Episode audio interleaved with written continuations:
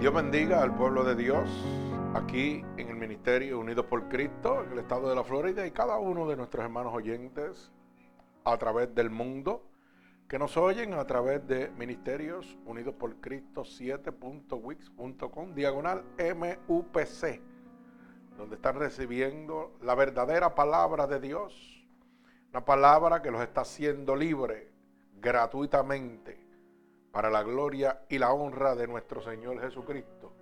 Bendecimos el nombre poderoso de nuestro Señor Jesucristo. Nos gozamos en este momento de estar nuevamente llevando palabra fiel y verdadera de nuestro Señor Jesucristo. Gloria a Dios. Y en este momento he titulado esta predicación Paga o don de Dios. Bendito el nombre poderoso de Jesús. Paga o don de Dios. Mi alma alaba al Señor. Y esto lo vamos a ver en el libro de Romanos capítulo 6, del verso 17 al verso 23. Repito, Romanos capítulo 6, verso 17 al verso 23. Voy a orar por esta poderosa palabra. Bendito sea el nombre poderoso de nuestro Señor Jesucristo. Oramos en el nombre de Jesús. Señor, con gratitud, estamos delante de tu bella presencia para que en este momento, conforme a tu palabra y a tu promesa, Señor, que dice en el libro de Mateo, capítulo 7, pedid y se os dará, buscad y hallaréis, tocad y se os abrirá este momento te pedimos, Espíritu Santo de Dios, que tú envíes esta poderosa palabra como una lanza atravesando corazones y costados, pero sobre todo rompiendo todo yugo y toda atadura que Satanás, el enemigo de las almas, ha puesto sobre tu pueblo a través de la divertización del Evangelio. Te pedimos que nos uses como canal de bendición, que nos permita ser un instrumento útil en tus manos que pongas palabras en nuestra boca para poder ministrarle a tu pueblo alrededor del mundo. Padre, en este preciso momento, liberta, rompe todo yugo y toda atadura por la unción de tu poderosa palabra, Señor. Te lo pido en el nombre poderoso de tu Hijo amado Jesús y el pueblo de Cristo. Dice amén. Gloria al Señor. Así que como dije al principio, he titulado esta predicación, Paga o don de Dios. Romanos capítulo 6, verso 17 al verso 23. Vamos a leer la poderosa palabra de Dios en el nombre del Padre, del Hijo y del Espíritu Santo. Y el pueblo de Dios continúa diciendo amén. Perdón. Dice así la palabra de Dios. Pero por gracia a Dios que aunque erais esclavos del pecado, habéis obedecido de corazón aquella forma de doctrina a la cual fuisteis entregados. Y libertados del pecado, vinisteis a ser siervos de la justicia. Hablo como humano por vuestra humanidad, por vuestra humana debilidad, que así como para iniquidad presentáis vuestros miembros para servir a la inmundicia y a la iniquidad, ahora para santificación presentad vuestros miembros para servir a la justicia. Porque erais esclavos del pecado, erais libres acerca de la justicia. Pero ¿qué fruto teníais de aquellas cosas las cuales ahora os avergonzáis. Porque el fin de ellas es muerte.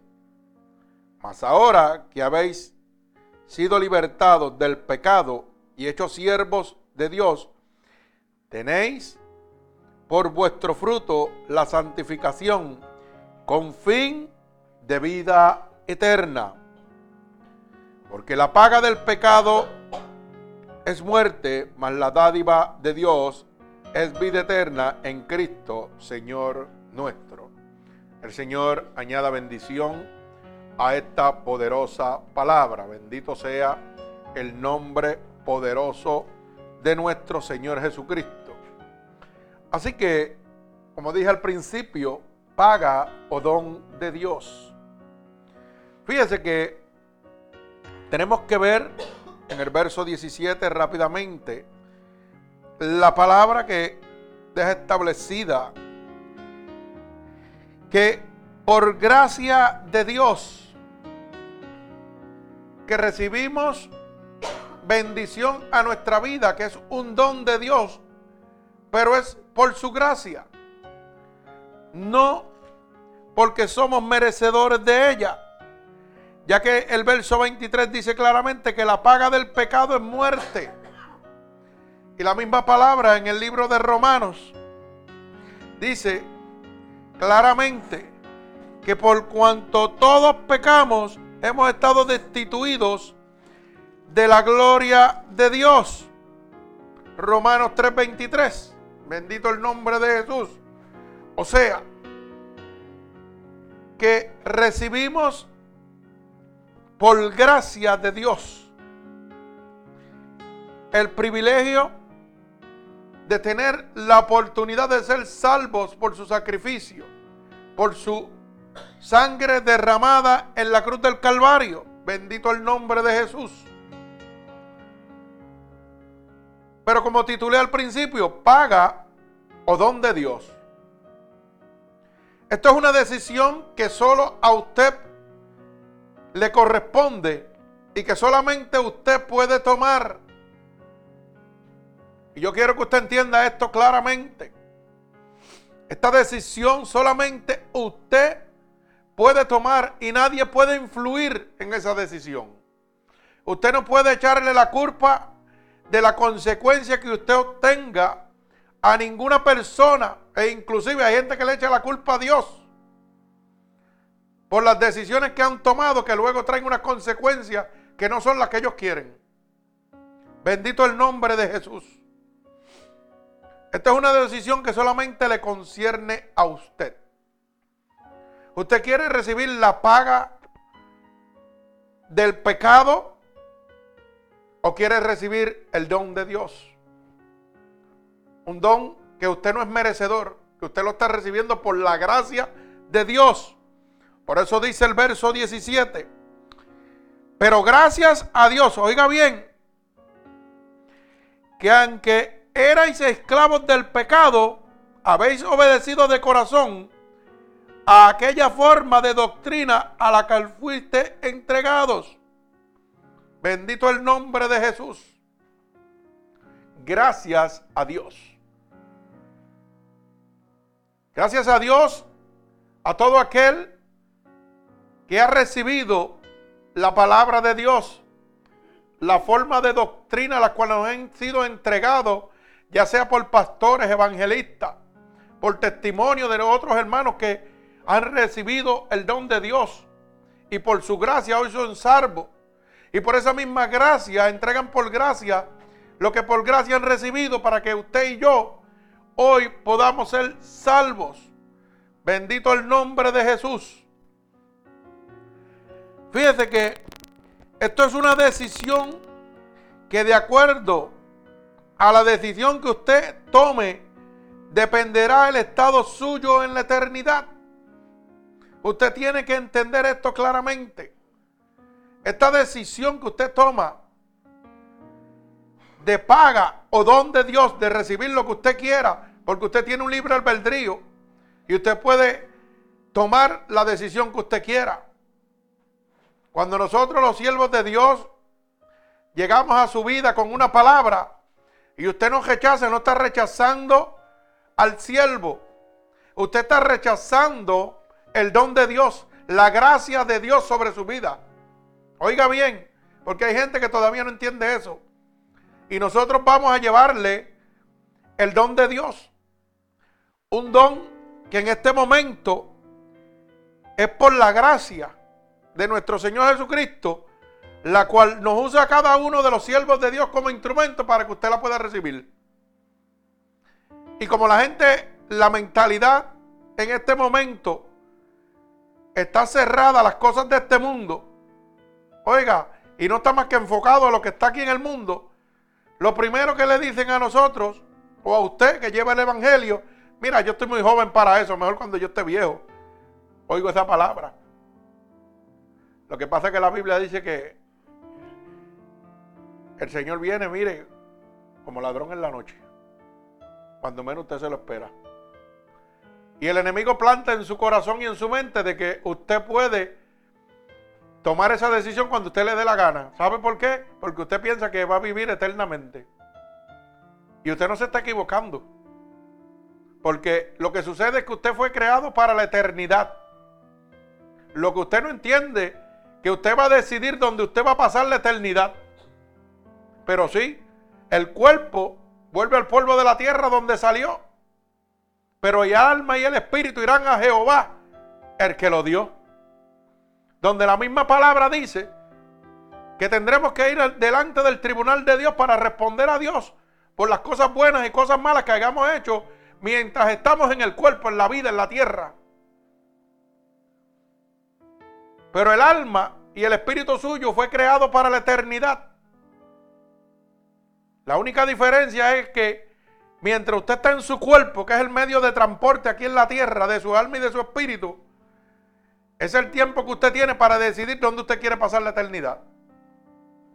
No lo que el diablo le está presentando, de que usted puede tomar una decisión cuando usted quiera porque el tiempo es suyo. No, no, hermano. Y usted piensa que no se va a morir. Aquí todo el mundo que está vivo piensa que nunca se va a morir. Lo menos que piensan es en la muerte. Piensan en la vida.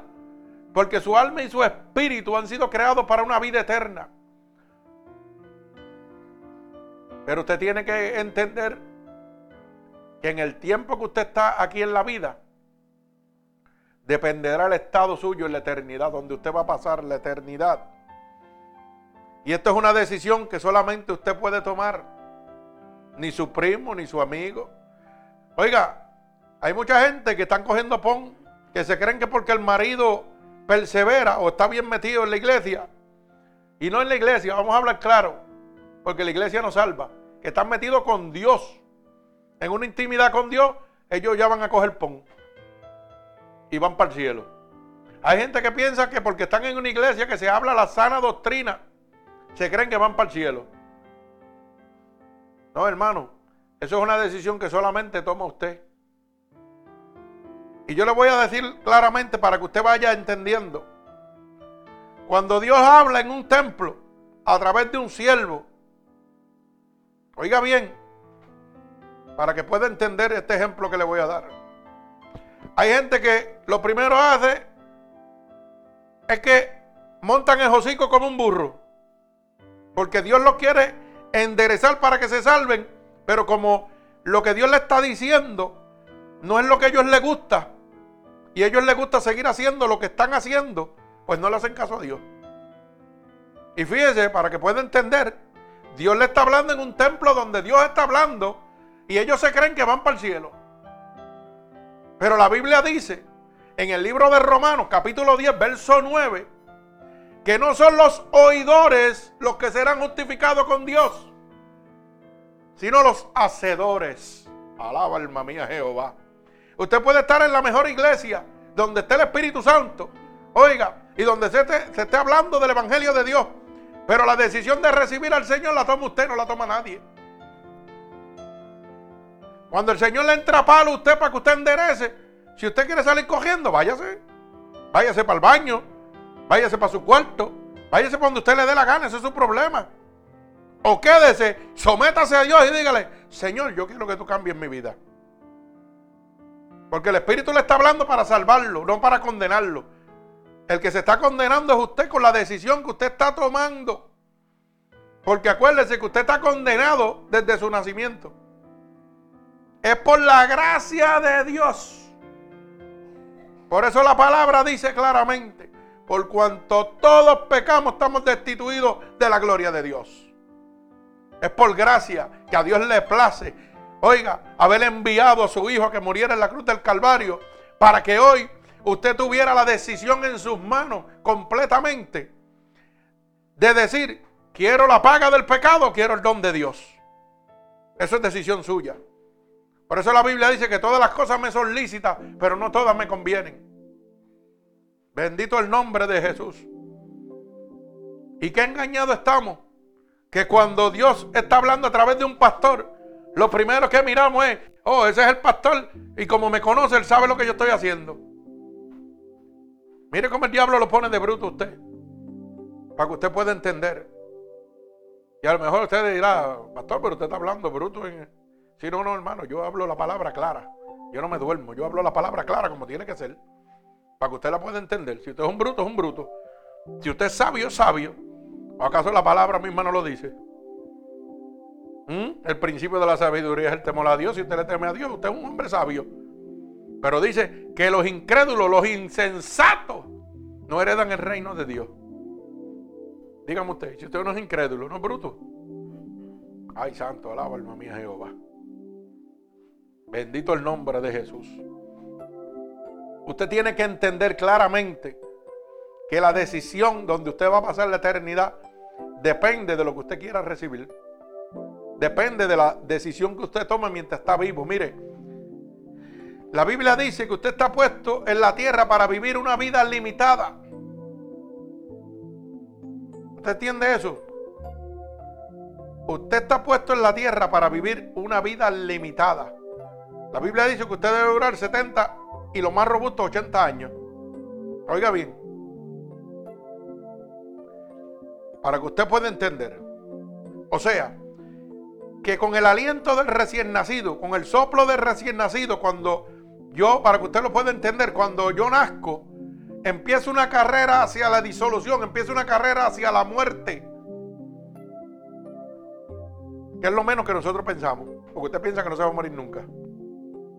Y usted tiene razón. El alma y el espíritu no mueren. El alma y el espíritu se glorían o se condenan. De acuerdo a lo que usted tome. Mucha gente que piensa que van para el cielo, pero con su conducta, con sus actitudes, que Dios le habla para que cambie, no quieren cambiar, van para el infierno. Claramente. Usted empieza una carrera, como dije al principio, hacia la muerte, hacia la disolución. Pero cuando el alma parte de ese cuerpo, de la decisión que usted haya tomado mientras estuvo en la tierra, dependerá el estado suyo en la eternidad. Para que lo pueda entender. O sea, de, la decisión que usted tuvo mientras estuvo vivo, dependerá de donde usted va a estar, con Dios o con el diablo. Así de sencillo es esto. Bendito sea el nombre poderoso de Jesús.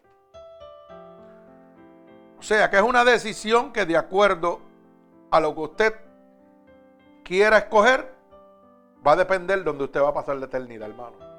Esto no es porque usted hace buenas obras, esto no es porque usted es el mejor diezmador de la iglesia, no es porque es el mejor, como le dicen por ahí, siempre. Es el mejor que siempre en la iglesia. No, hermano. Eso no depende. La salvación suya no depende de nada de eso.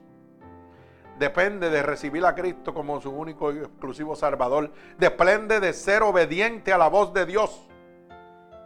Depende de cuando usted oye la voz de Dios, obedecerlo.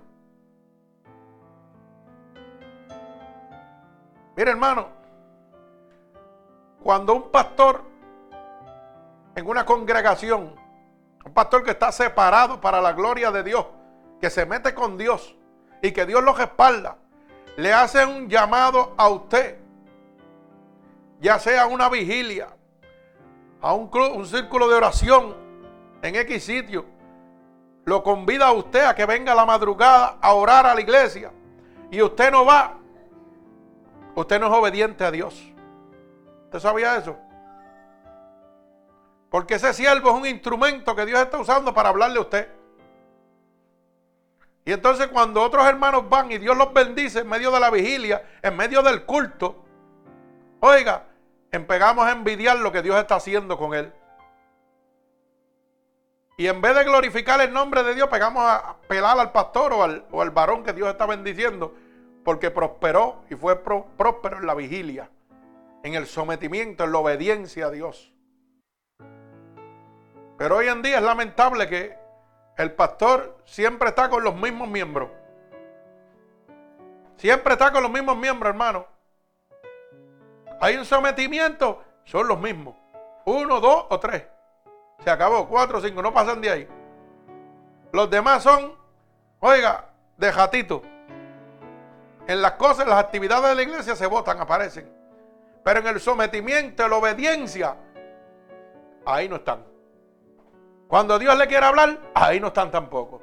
Y entonces se pasan quejándose. Ay Dios, porque Dios no me habla? Pero si Dios te quiere hablar y tú no lo quieres oír. Si Dios viene a visitarte, quiere hablarte y tú le cierras la puerta. Dios te está diciendo dónde está, ven, que quiero hablar contigo. Y tú dices, ay, estoy cansado, me voy a acostar a dormir. Pues entonces no puedo oír la voz de Dios. Entonces me pregunto, ¿por qué no hay transformación en mi vida? ¿Por qué no hay transformación en mi hogar? ¿Por qué no hay transformación en mi familia? ¿Por qué no hay un cambio? ¿Por qué sigue lo mismo y sigo peleando batallas? Porque no hay obediencia, porque no hay sometimiento.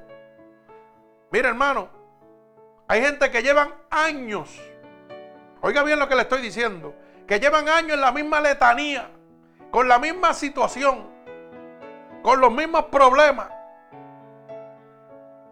Oiga bien, los mismos problemas que han carreado toda la vida, toda la vida, cuando caminaban en un falso evangelio y lo siguen acarreando caminando en un verdadero evangelio, oyendo la verdadera palabra de Dios. ¿Y usted sabe por qué sucede eso? Porque no hay sometimiento, porque no hay obediencia. Porque la palabra es clara. Busca el reino de Dios y su justicia y todas las cosas te son añadidas. Creen en el Señor Jesús y tú y tu casa serán salvos. Lo que Dios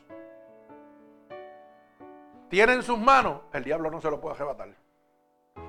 Si usted sigue, oiga, si usted sigue teniendo las mismas situaciones con su familia, con sus amigos, con sus hermanos, con sus primos, con su mamá, con su tío, yo no sé la situación que usted tiene, pero la lleva años y años y años y todavía Dios no la está resolviendo.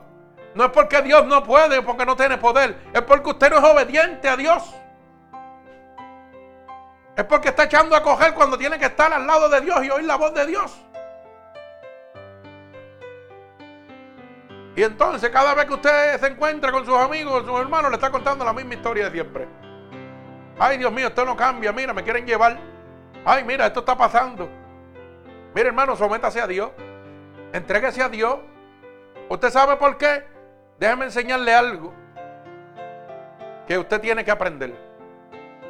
Usted tiene que aprender que un cristiano part-time no puede pelear con un diablo que trabaja full-time.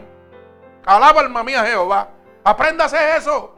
Bendito sea el nombre de mi Señor Jesucristo. Un cristiano part-time no puede pelear con un diablo que trabaja full-time. Por eso es que usted está como está. Porque queremos ser cristianos part-time. Y aquí tiene que ser totalmente, full-time con el Señor. El Señor está 24-7, pero el diablo también. Y si usted no está 24-7 con el Señor, el diablo lo va a vencer a usted, hermano. Porque Él está 24-7 y usted no. Dios le está hablando y usted no le está haciendo caso.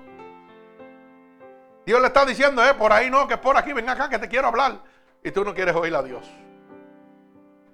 A pesar de que, oiga, se nos olvida de dónde Dios nos sacó. Porque tan pronto hay actividades o hay cosas de uno, oiga, satisfacer la carne, satisfacer las emociones, ya nos olvidamos de la casa de Dios. Ya nos olvidamos de la palabra de Dios. Hermano, usted no puede robarle el tiempo a Dios. Dios es primero. Oiga bien lo que le estoy hablando, porque yo quiero que usted entienda esto claro. No le estoy diciendo que la iglesia es primero. Dios es primero, es su primario. Usted tiene que estar en una comunión completa con Dios y más en este tiempo. Que Cristo está a la puerta, hermano. Bendito sea el nombre de Jesús. Así que eso es decisión suya. Bendito sea el nombre de Jesús. Para que usted lo pueda entender. Cuando nosotros venimos a Dios y aceptamos a Cristo como nuestro único exclusivo Salvador, somos libertados del pecado y venimos a ser siervos de la justicia de Dios. Bendito el nombre de Jesús. Pero cuando usted es siervo de Dios, oiga, cuando usted es libertado del pecado y viene a ser siervo de la justicia de Dios, tiene que obedecer la ley de Dios. Usted tiene que estar ahí 100% con Dios. Bendito el nombre de Jesús. Oiga, por eso el verso 19 dice, hablo como humano por vuestra humana debilidad. Porque así como para la iniquidad presentáis vuestros miembros para servir a la inmundicia y a la iniquidad, así ahora para santificar perseverar vuestros miembros para servir a la justicia de Dios. Oiga bien, esta palabra es bien clara. Cuando nosotros estamos en el pecado, oiga, vamos a toa. Nosotros vamos a toa por el pecado. El pecado está ahí. Y si tenemos que amanecernos y embojacharnos, nos amanecemos y nos embojachamos. Olvídate de la familia, olvídate de lo que haga. Olvídate de mujer y de hijos. Vamos, vamos a embojacharnos. Vamos a todo hasta el final. Si tengo que prostituirme, lo hago también.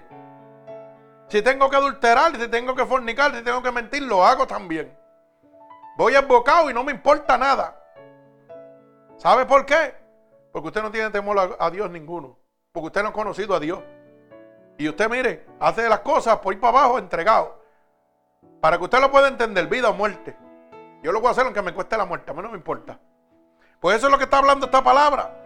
Que si así de entregado era usted para las cosas del mundo, ¿por qué cuando Cristo viene a su vida y usted recibe el don de Dios, la gracia de Dios sobre usted, usted no es igual de entregado? ¿Por qué cuando hay una vigilia usted no viene? ¿Por qué cuando hay culto usted no viene tampoco? ¿Ah? Pero para el mundo soy entregado, pero para Dios no. Para Dios tengo excusa. Pero para el mundo no tengo excusa ninguna. Me invitan para un par y allá voy. Pero me invitan para la casa de Dios. Ay, me duele aquí. Estoy enfermo por aquí. Estoy cansado aquí. Mire, usted está enfermo, venga a la casa de Dios para que sea sano. Usted tiene una dolencia, venga a la casa de Dios para que sea sano.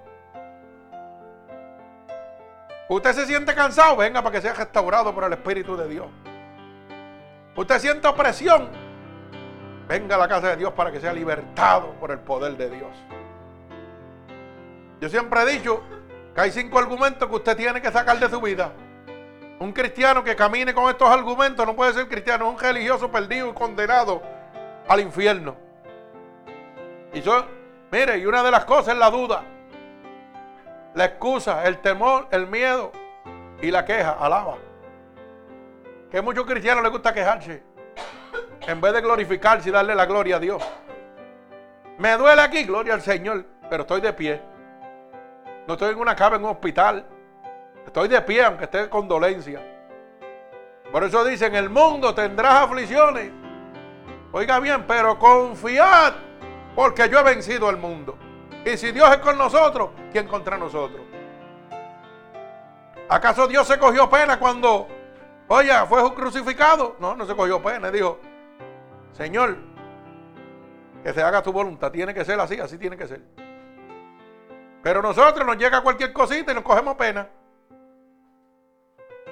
Pero cuando tenemos que ir por un caminar de Dios, le ponemos lo que se llama excusa. Pero cuando vamos para cosas del mundo no ponemos excusa. Primero pensamos, ay, espérate que si no voy en chisman, espérate que me quedo por ahí. Mira que me ven en este lado, mira que no me ven en el otro lado. Déjame ir por lo que dirán del mundo. Pero no le interesa lo que Dios piensa de usted. ¿A usted le interesa lo que Dios piensa de usted cuando usted obvia a Dios por las cosas del mundo? No, en lo, absoluto. Pero a usted sí le interesa lo que piensa el mundo, la gente que está en el mundo, por usted venir a buscar a Dios primero y después atenderlos a ellos. Eso sí le importa a usted. Entonces no me diga que usted está metido con Dios. Porque usted no es obediente a Dios. ¿Usted me entiende lo que le estoy diciendo? Alaba alma mía Jehová. Bendito sea el nombre de Jesús. Por eso es que este verso 19 dice, oiga claramente, repito, hablo como humano por vuestra humana debilidad, que así como para la iniquidad presentáis vuestros miembros para servir a la inmundicia y a la iniquidad, así ahora para santificación presentad vuestros miembros para servir a la justicia. Palabra del Señor, oiga, que de la misma manera que eres entregado para las cosas del mundo, ahora que supuestamente le sirva a Dios, seas igual de loco y igual de entregado para hacer las cosas de Dios. Mi alma alaba al Señor. ¿Sabe por qué? Porque antes eras esclavo del pecado. Erais libres acerca de la justicia. Dice el verso 20. Porque antes erais esclavos del pecado, erais libres acerca de la justicia. Oiga bien, antes nosotros éramos esclavos de Satanás. Y cuando éramos esclavos de Satanás, éramos libres, oiga bien, de los mandamientos de Dios, de la justicia de Dios.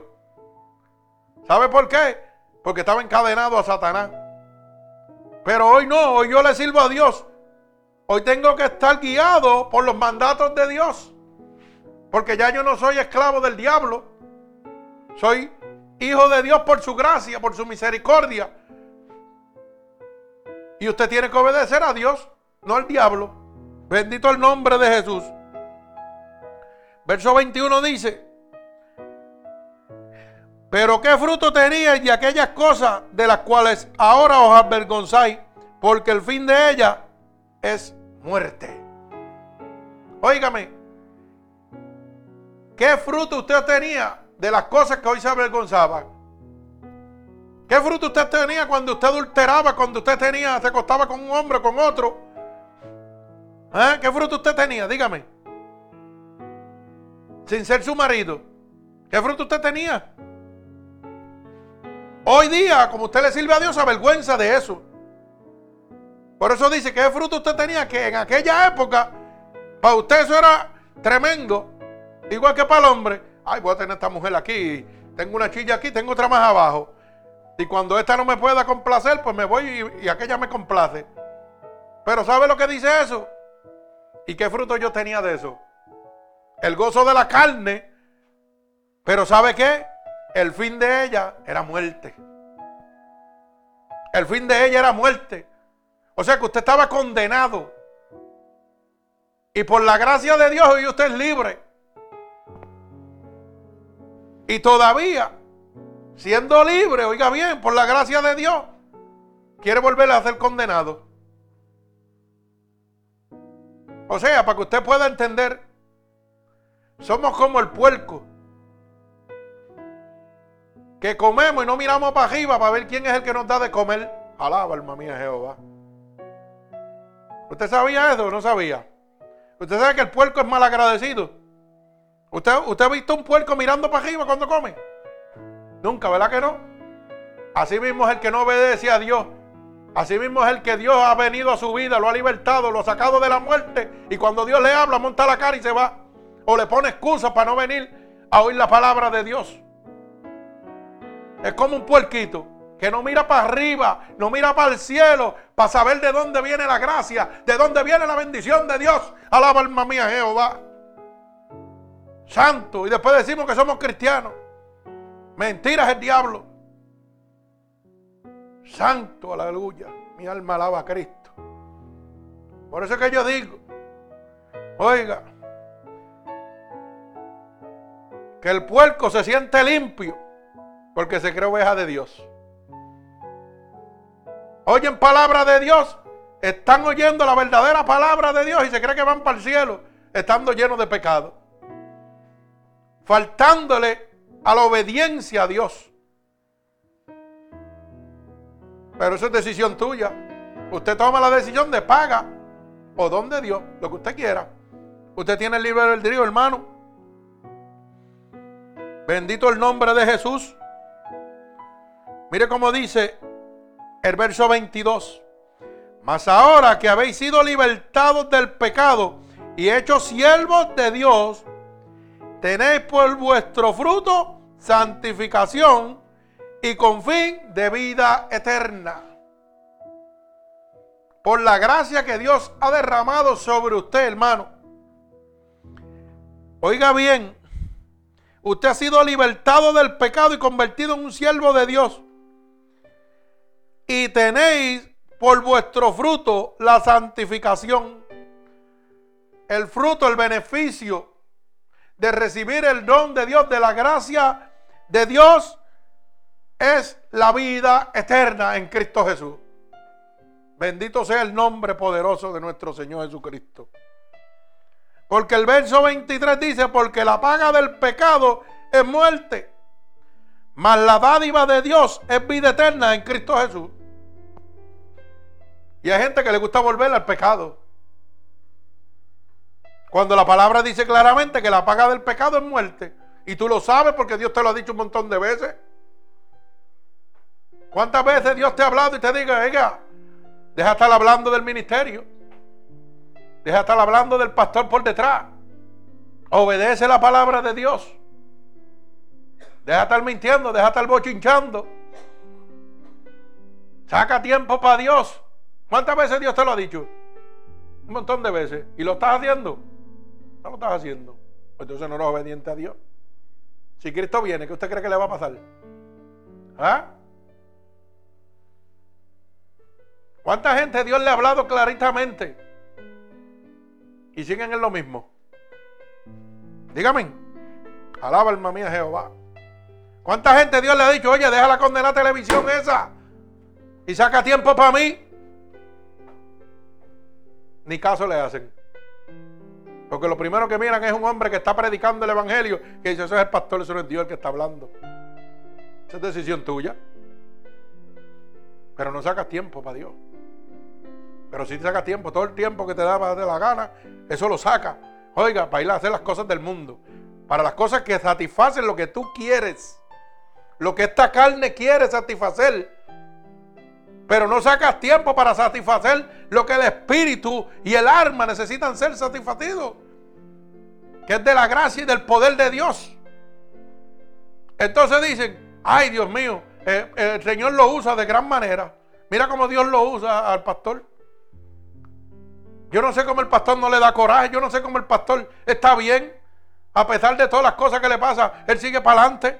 Yo no sé, y yo me duele aquí, me duele allá y no hago esto. Pues busca la diferencia. Mientras tú duermes, el pastor está despierto. ¿Tú sabías eso? Mientras tú te amaneces, el pastor pelea batallas. El hombre de Dios está quejeando todo el tiempo. Mientras pierde el tiempo viendo televisión en sanganería, el pastor está oyendo alabanza edifican el corazón. ¿Usted sabía eso? Apréndase eso para que vaya creciendo. Y yo no estoy diciendo que no es bueno ver algunas cosas que le gusten a usted en la televisión. Estoy diciendo que usted se ciega tanto en las cosas que a usted le gustan que se olvida las que tiene que buscar con Dios. Eso es lo que yo le estoy diciendo. Porque no le estoy diciendo que tiene que ser un ángel. Porque el pastor también ve programas que le gustan. A mí me gustan los programas de cajo y los veo, claro que sí. Pero no me adicto con ellos. No vivo para ellos. En el momento que lo tengo, lo veo y me lo gozo. Punto, se acabó. Pero cuando yo me adicto a las computadoras, cuando yo me adicto a los televisores y no saco tiempo, aunque sea un tiempito, oiga, para Dios, estoy perdido. Por eso es que tú tienes las situaciones que tienes. Cuando siempre le pongo una excusa para algo de Dios, pero para las cosas del mundo no, usted tiene problemas. Por eso es que llegan las situaciones de este mundo y usted se vuelve una porquería. No sabe qué hacer. ¿Usted entiende lo que le estoy hablando?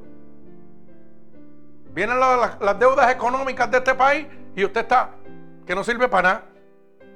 ¿Y por qué el pastor no importa tres pepinos y hace lo que le viene?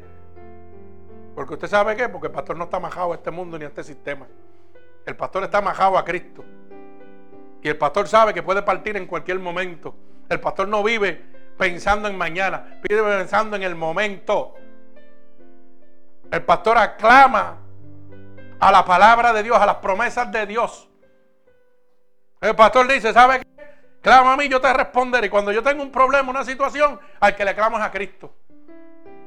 No al sistema ni al gobierno. Porque si fuera por el sistema y el gobierno, hermano, yo estuviera liquidado ese jato. Para que usted lo sepa. Si fuera por el hombre, yo estuviera liquidado ese jato. Estuviera bajo la tierra ese jato. Pero el pastor cree en la obediencia. El pastor cree en la palabra de Dios. El pastor oye a Dios y se somete a Dios. Y el pastor está preparado en todo momento para cuando lo llamen a lo que menos usted se espera. Porque un hombre de Dios tiene que estar listo en todo momento. El día que le digan a usted, tiene que predicar ahora, ¿qué usted va a hacer? ¿Va a ir con un tema?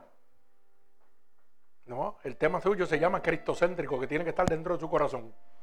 Y, y Dios pega, mire, a darle, por ir para abajo.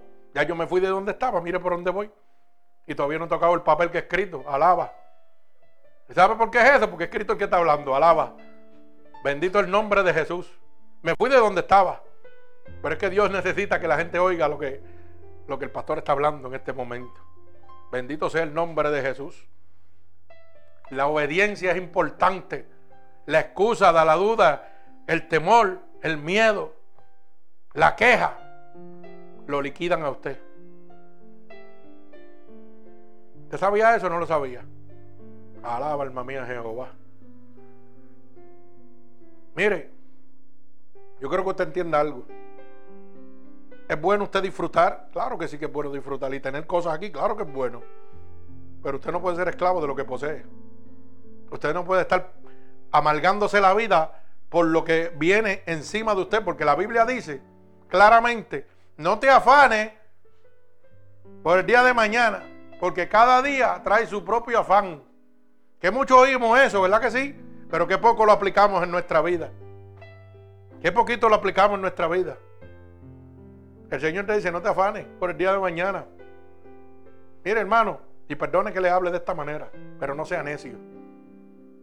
No sea necio, abra su corazón, abra su entendimiento de una vez y por todas.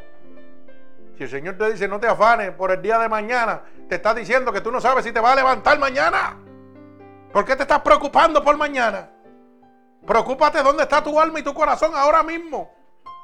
Eso es lo que tiene que preocuparte.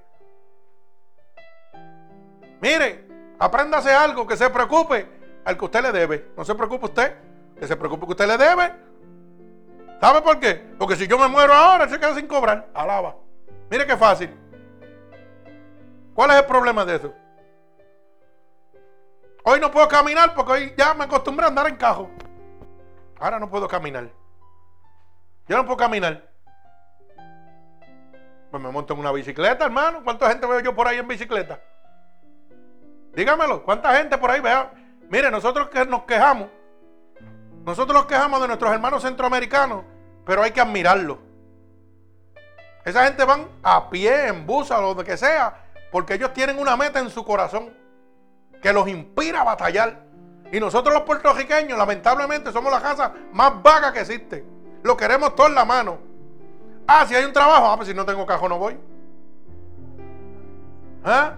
Aunque sea cinco bloques abajo, que puedo coger una, una bicicleta y caminar. Oiga bien, para que lo pueda entender, así mismo somos nosotros. Y así mismo estamos pensando en cuanto al Evangelio de Dios. Yo me lo merezco otro, que venga Dios y me lo dé todo a mí. Yo no tengo que ir para allá Así vivimos, créalo. Entonces voy dos, voy dos o tres veces a la iglesia y ya creo que estoy en el cielo. Pero eres obediente a Dios. Eres obediente a Dios. Oiga bien la palabra. No le estoy hablando obediente a su pastor. No le estoy hablando obediente a una denominación religiosa, a ninguna iglesia. Le estoy hablando. ¿Usted es obediente a Dios?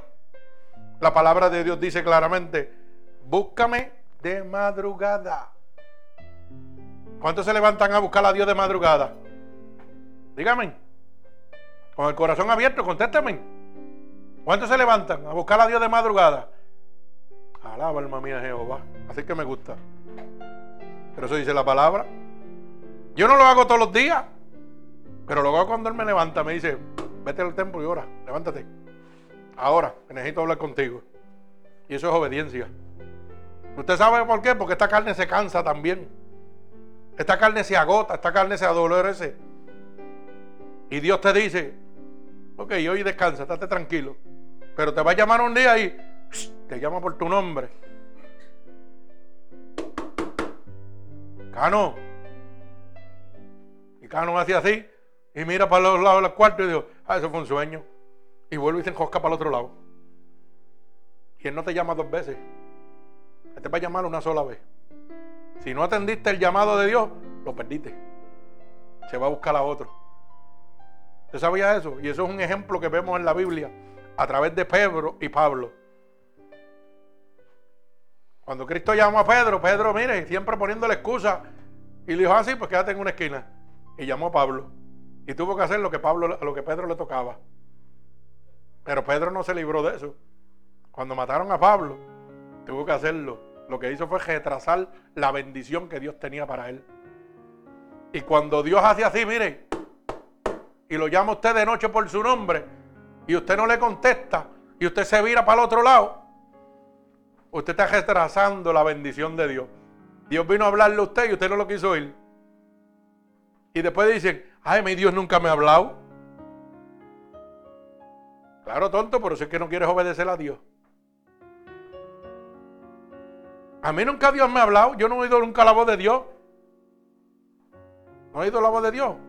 Claro, porque no te levantas a orarle. Porque no te levantas a la hora de la madrugada a decirle, Señor, estoy aquí. ¿Mm? Pero si me levanto y cuando me desvelo, lo primero que hago es ¡tac! prender el televisor a mirarlo. ¡Taquiti! Porque no apago el televisorcito y en esa hora de la madrugada pego a hablarle a Dios? Háblame. Yo quiero oírte. Tú eres real para otro, ¿por qué para mí no? Tú eres real para otro, ¿sabes por qué? Porque el otro está obedeciendo la voz de Dios. Y el diablo a ti te tiene agajado donde te tiene que tener agajado. ¿Por qué otros hacen unas cosas que usted no puede hacer? Explíquemelo. Con la misma condición suya. ¿Usted puede explicarse esa contestación? No la puede explicar, ¿verdad? Es bien sencillo. Por la obediencia a Dios. ¿Sabe lo que dice la palabra que Dios? Que Dios añade, oiga bien esta palabra, de cero multiplica las fuerzas al que no tiene. ¿Usted sabe lo que significa eso? que cuando yo descanso en Dios, mire, me puedo estar muriendo y Dios me levanta como un joble. Dale para adelante, que nos fuimos. Multiplica las fuerzas al que no tiene. Alaba alma mía Jehová. Pero nadie quiere creer en esa palabra tampoco. Es más fácil yo decir, ay, el doctor dijo esto, yo no lo puedo hacer. Me voy a tirar para atrás. ¿Y por qué no dice? Cristo dijo que yo lo puedo, que todo lo puedo en Cristo que me fortalece. Eso no lo dice porque no te conviene. Porque ya te acostumbraste al sistema de vida que vives. Porque ya te acostumbraste al sistema donde te tienen amajado. Donde el diablo te tiene cajado. Mire, Dios vino a libertar. ¿Usted puede entender eso? Dios vino a libertar, no a encarcelar, no a condenar a una, a una persona. Cuando Cristo está en usted, usted es libre por el poder de Dios. Libre como la sabe. La dirección suya la tiene Cristo. Usted hace lo que Cristo le diga. No lo que su mente le diga. No lo que un hombre le diga. Bendito el nombre de Jesús. Mi alma alaba al Señor. Mire, porque a mí me gusta ver con ejemplo. A veces Dios nos pone a nosotros ejemplos en la vida en nuestra propia iglesia, en nuestra propia familia, y no los vemos. O no, lo, no es que no los vemos, es que no queremos verlos, que es muy diferente. Yo me acuerdo que nuestra hermana Mela tenía un cáncer metastásico. Oiga bien, metastásico, regado por todo su cuerpo. Oiga bien lo que le estoy diciendo. Y esa mujer nunca paró de trabajar. Ella no se cogió pena. Nunca paró de trabajar, hermano. Iba sola a coger la quimioterapia y venía guiando, se paraba en el expreso, vomitaba y se iba para su casa. Y nunca paró de dejarle de cocinar a su familia, a su papá, a su marido, atender su niña. Y hay otros que hay que hacerle todo por una cosita así. Hay que hacerle todo porque no quieren hacer nada. ¿Usted me entiende? La palabra de Dios habla clara. Pero ¿dónde está ella ahora? Contésteme. En victoria. ¿Usted sabe por qué? Porque no se tiró para atrás a morir y a oír al hombre. Le creyó a Dios, Dios, el Señor le dijo que le iba a sanar y la sanó. Pero no se tiró en un cuarto, mire, así tirado patas arriba a dormir. No, siguió trabajando a pesar de todos los dolores que le daba, se le cayó el pelo. Siguió batallando. Y hay otras personas que le da cáncer en la garganta y se echan a morir. Le da cáncer en un seno. Ay, me estoy muriendo. Y no quieren hacer nada. Eso es no creerle a Dios, hermano. Eso es no ser obediente a Dios. Ella creyó en la palabra de Dios.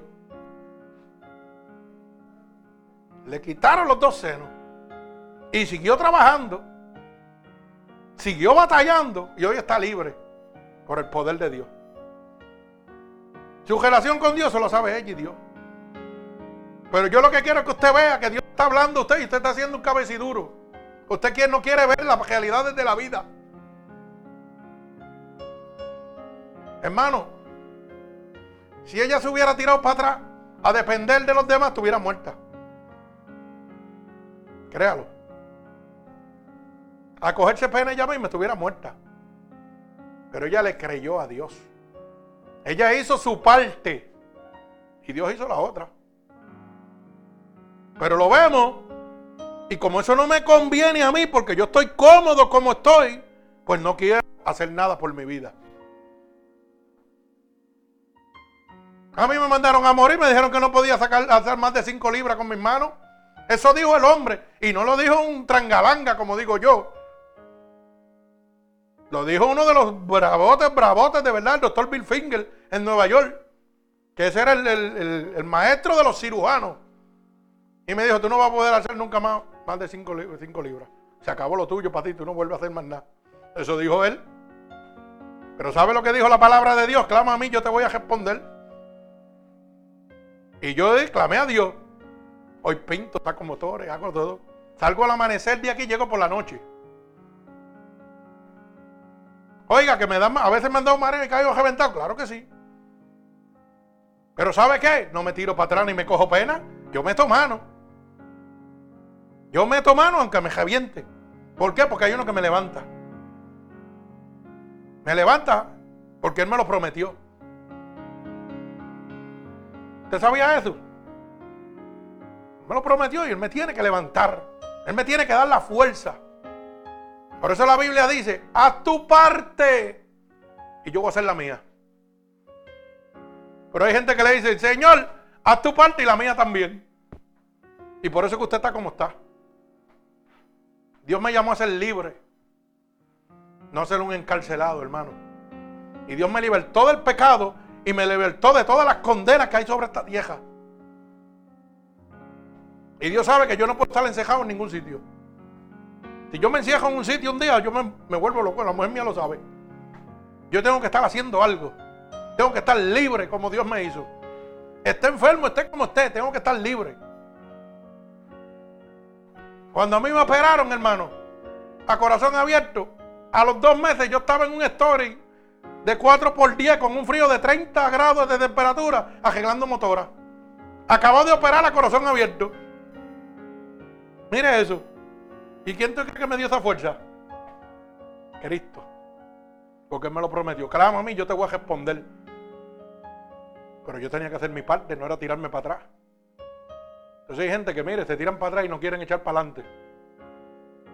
Pero si usted quiere estar así, pues puede estar así. Eso es decisión suya. Eso es decisión suya, pero no está siendo obediente a Dios. Acuérdese de eso. El hombre de Dios lucha. El hombre de Dios tiene una búsqueda. El hombre de Dios se levanta de madrugada a hablar con su padre. No es un vago empedernido que lo que hace es dormir y dormir y dormir. Es un hombre que busca de Dios. Te tiene que cambiar su sistema de vida, hermano. Si no, se lo va a llevar el diablo. Satanás se lo va a llevar enjedado. Créalo. Alaba alma mía Jehová. Acuérdese que la paga de la desobediencia es muerte. La paga del pecado es muerte, pero la dádiva de Dios es vida eterna. Y yo vivo eso en mi vida. La dádiva de Dios es vida eterna. Es por la gracia de Dios que yo predico el evangelio de aquí. Porque se supone que esté muerto desde 2000. Desde 2000 se supone que yo esté muerto. Y estoy predicando el Evangelio, ¿por qué? Por la dádiva de Dios, que es vida eterna. Por la gracia de Dios. Pero ¿sabe qué? Yo tengo que hacer mi parte. Si la palabra dice, búscame de madrugada, ¿por qué tú no lo buscas? ¿Por qué tú no buscas a Dios de madrugada? Es mi pregunta. Porque es más fácil satisfacer la carne. Bendito sea el nombre de Jesús. Bendito sea su santo nombre. Y no hay excusa, hermano. No hay excusa. Porque usted no tiene que ir a la escuela o ser un sabio de la sabiduría, según los maestros estos que dan el este en, en los, ¿cómo se llama? Donde cogemos las clases esas, en los seminarios para hablar con Dios. Tú no tienes que ir a un seminario para hablar con Dios. Tú no tienes que ser un pastor para hablar con Dios. Tú no tienes que ir a hacer un retiro para hablar con Dios. Tú tienes que abrir tu corazón para hablar con Dios. ¿Por qué? Porque Dios dice en su palabra. Porque lo más vil, lo más despreciado es lo que yo he venido a buscar. ¿Usted sabía eso? No lo sabía tampoco. Lo más vil y lo más despreciado, ¿qué es? Gente que se jastran por el piso. Gente que no saben leer, que no saben escribir, que usan drogas, que se alcoholizan, que se prostituyen. Lo más vil de la tierra. Y si Dios viene a buscarlo, quiere decir que habla contigo. Sea que no tienes excusa para no hablar con Dios, para no levantarte en la madrugada a hablar con Dios.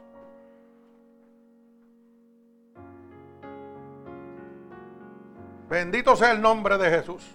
Mi alma alaba al Señor. Ya perdone que me he ido, pero es que cuando el Espíritu me coge así, pues yo me voy por donde Dios quiere. ¿Verdad? Y dice la palabra de Dios, oirá el sabio y aumentará su saber. Bendito sea el nombre de Jesús. No oye la canción del necio porque te condena. Oye la reprensión de tu padre para que recibas bendición. Alaba alma mía Jehová. Gloria al Señor. Fíjese que la paga del servicio al pecado es un servicio heredado. Usted sabe que el pecado usted lo hereda.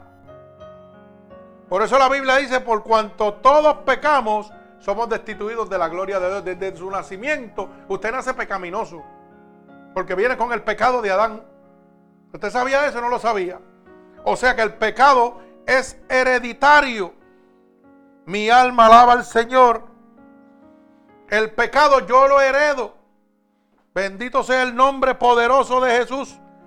Mi alma alaba al Señor. Por eso el verso 17 dice, pero gracias a Dios que aunque erais esclavos del pecado, oiga bien, habéis obedecido de corazón aquella forma de doctrina a la cual fuiste entregado. ¿Usted entiende lo que dice esa palabra?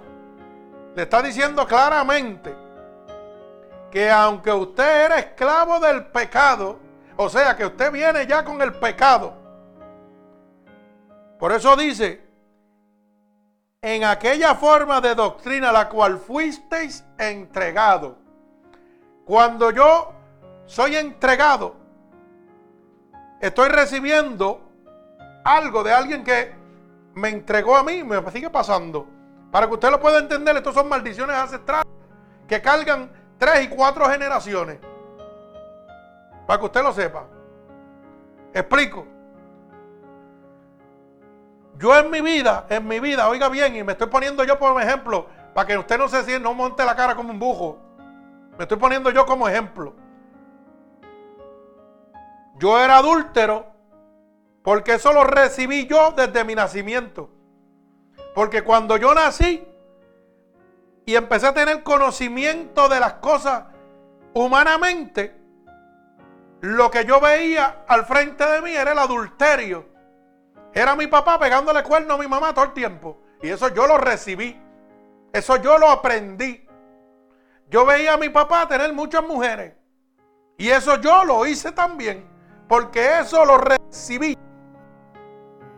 Pero cuentan las historias Oiga bien, para que usted pueda entender. Porque yo no conocí a mi abuelo. Yo no lo conocí. Al abuelo por parte de mi padre, yo no lo conocí. Y cuentan las historias que mi papá es así porque su papá, que María Valentín, era el hombre hoy día. Oiga bien, cuando yo nací, un cajo lo mató. Pero cuentan las historias que hoy día, todavía a esta edad, yo tengo 51 años y todavía yo sigo conociendo tíos. Porque tenía mujeres donde quiera y preñando mujeres por todos lados. Y ese era lo que le llaman un gallo de, gallinero, un padrote. ¿Y qué pasa? Mi papá vivió eso. Y eso fue lo que él aprendió. Y eso lo aprendió él y después lo recibí yo. ¿Usted entiende lo que está haciendo? Esas son maldiciones ancestrales. Pero el papá de mi papá también lo hacía. Mi bisabuelo. Y la Biblia dice que esto corre tres y cuatro generaciones hacia atrás. Pero ojo, para eso vino Cristo, para deshacer las obras del diablo. Yo tenía la decisión en mis manos de recibir la paga de ese pecado como lo había leído recibiendo. Porque el diablo me presentaba, a mí María, qué bueno es eso, tener muchas mujeres. Pero no me presentaba las consecuencias que iba a tener. Las mismas consecuencias que tuvo mi bisabuelo, mi abuelo y mi papá. Tenía muchas mujeres en todo sitio. Y era el gallo de pelea.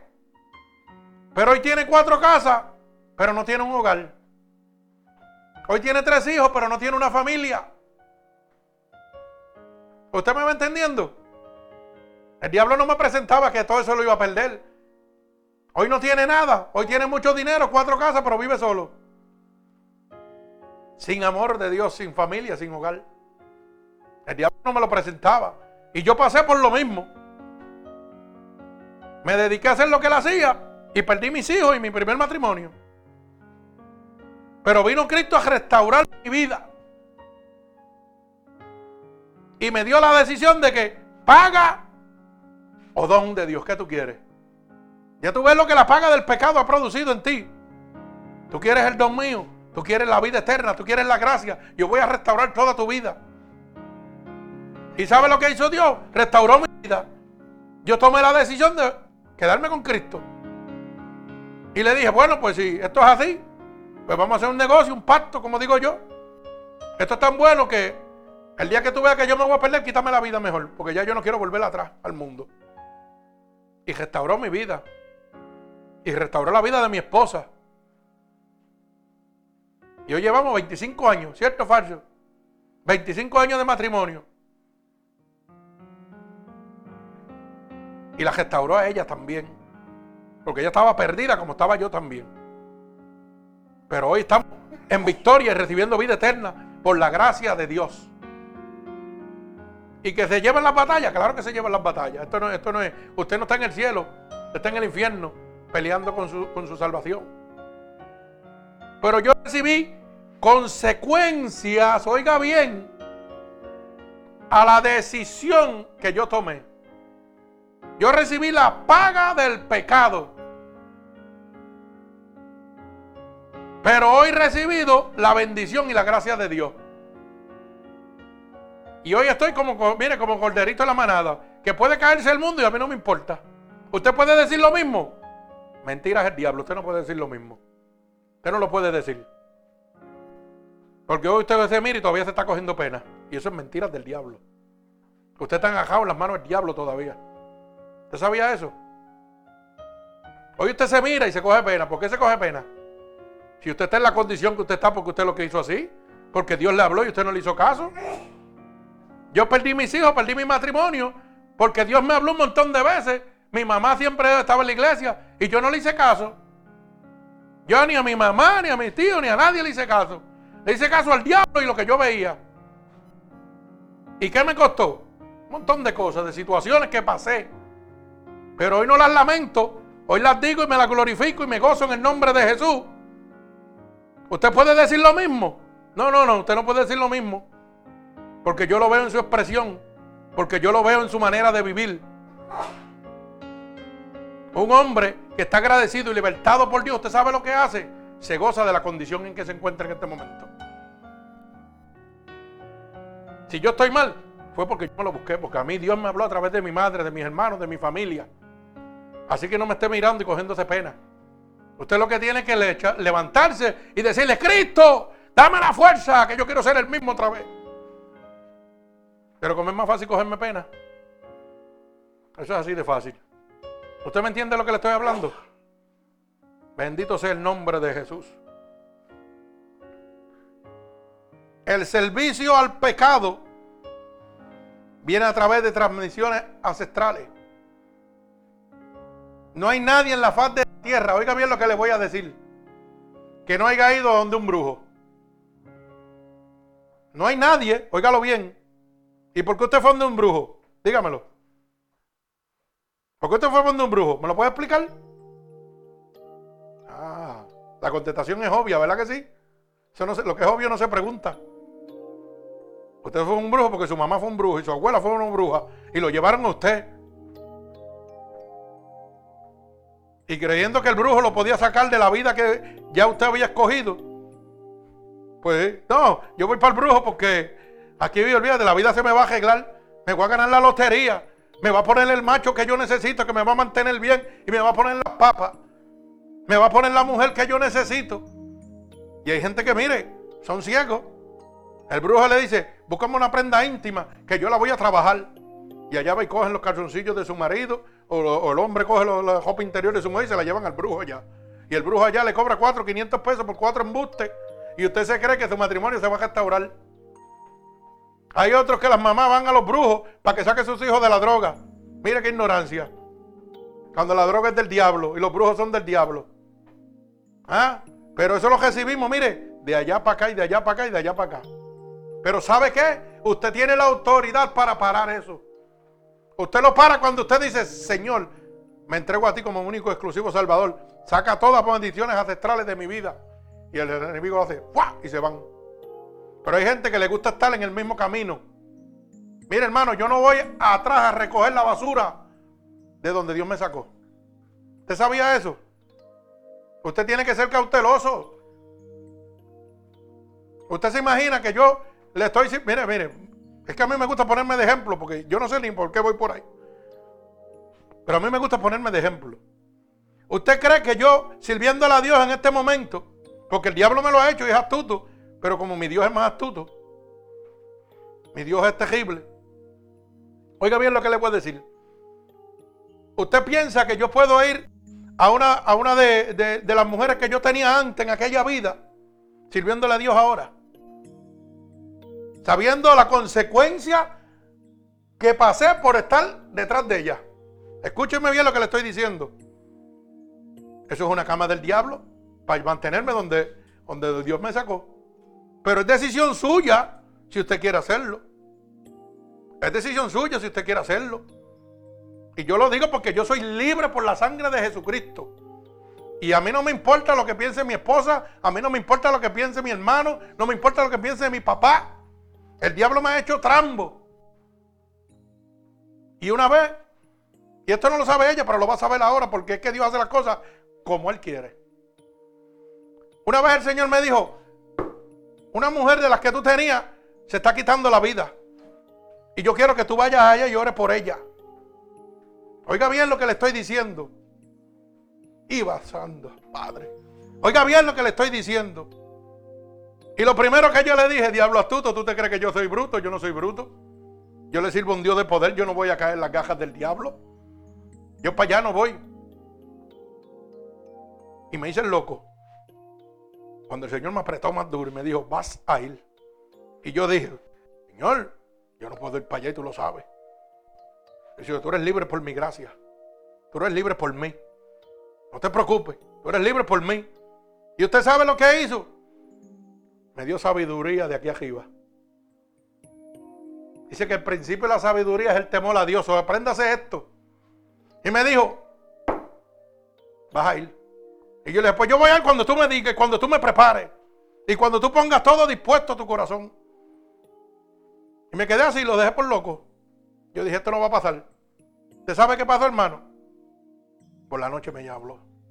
Me dijo, estas son las palabras porque esta persona se va a quitar la vida así, así, así. Y le vas a decir esto así, así, así, así.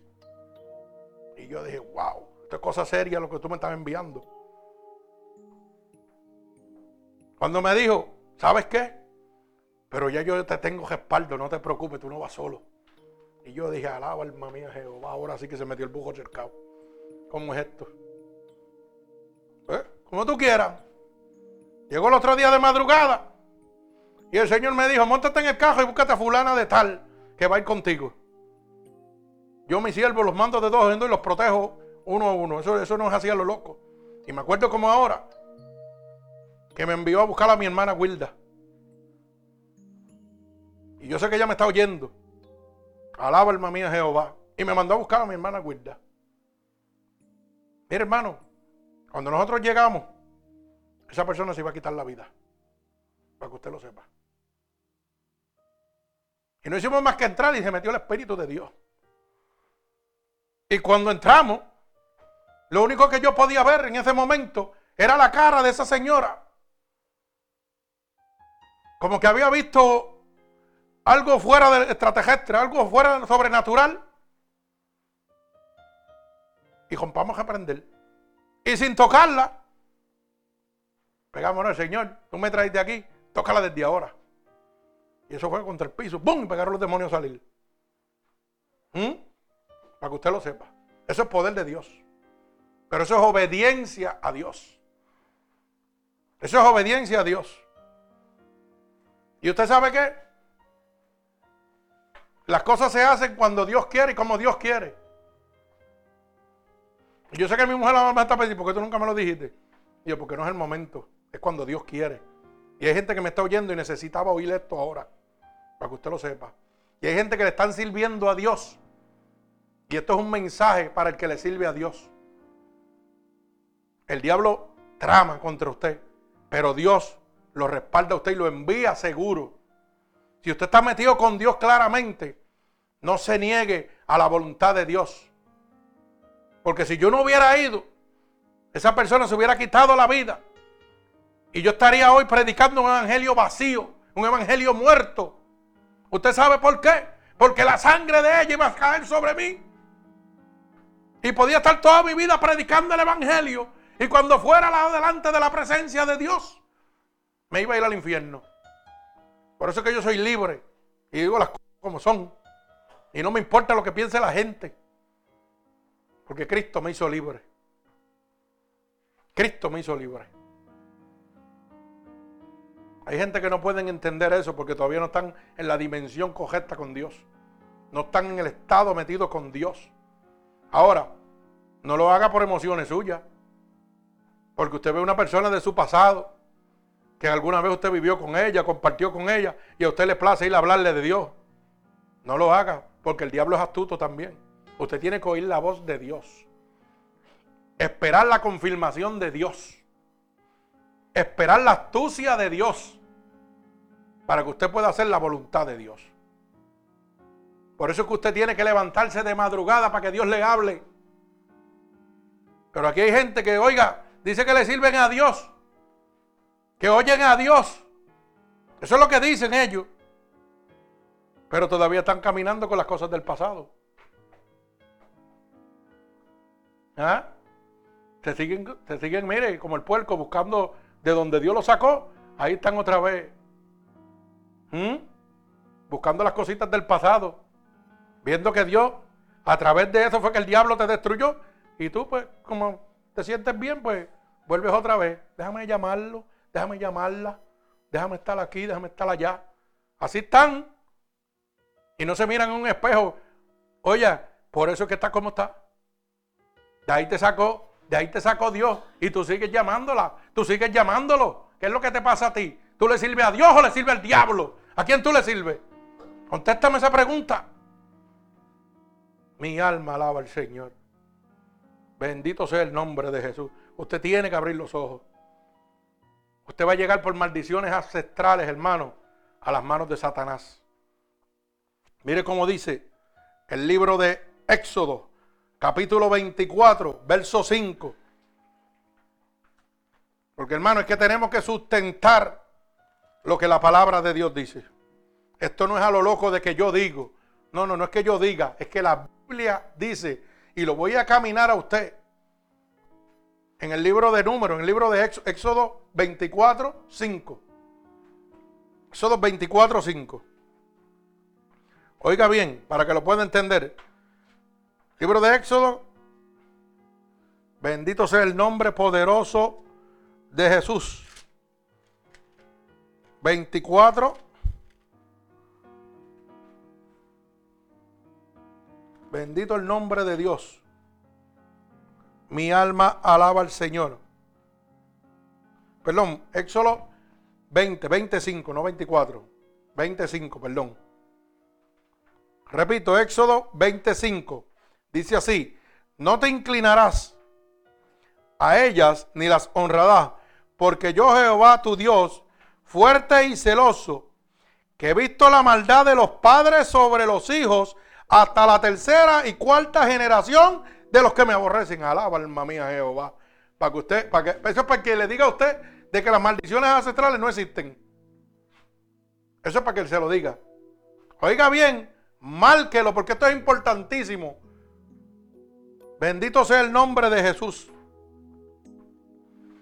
Dice, Claramente, repito, no te inclinarás a ella ni te honrarás, ni honrarás, porque yo soy Jehová tu Dios fuerte y celoso, que he visto la maldad de los padres. Oiga bien, mire lo que dice, ¿sobre quién? Sobre los hijos hasta la tercera y cuarta generación. Que la maldad de mis ancestros de tres y cuatro generaciones caen sobre mí. Mi alma alaba al Señor. Por eso es que usted ve una familia que todos son alcohólicos. Por eso que usted es una familia que todos son este, esquizofrénicos y quieren arreglarlo todo con pastillas. Cuando no entienden el Evangelio de Dios.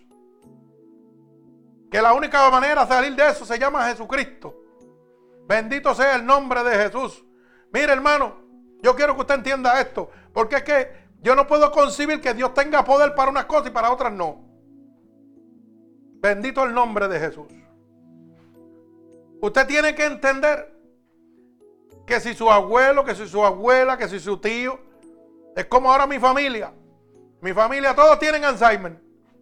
El único que queda es mi tío, de la parte, ¿verdad? Mi tío Ricardo. Y todo lo que dicen por ahí, tienen que cuidarte porque tú eres nieve y te va a pasar lo mismo. Mentiras del diablo.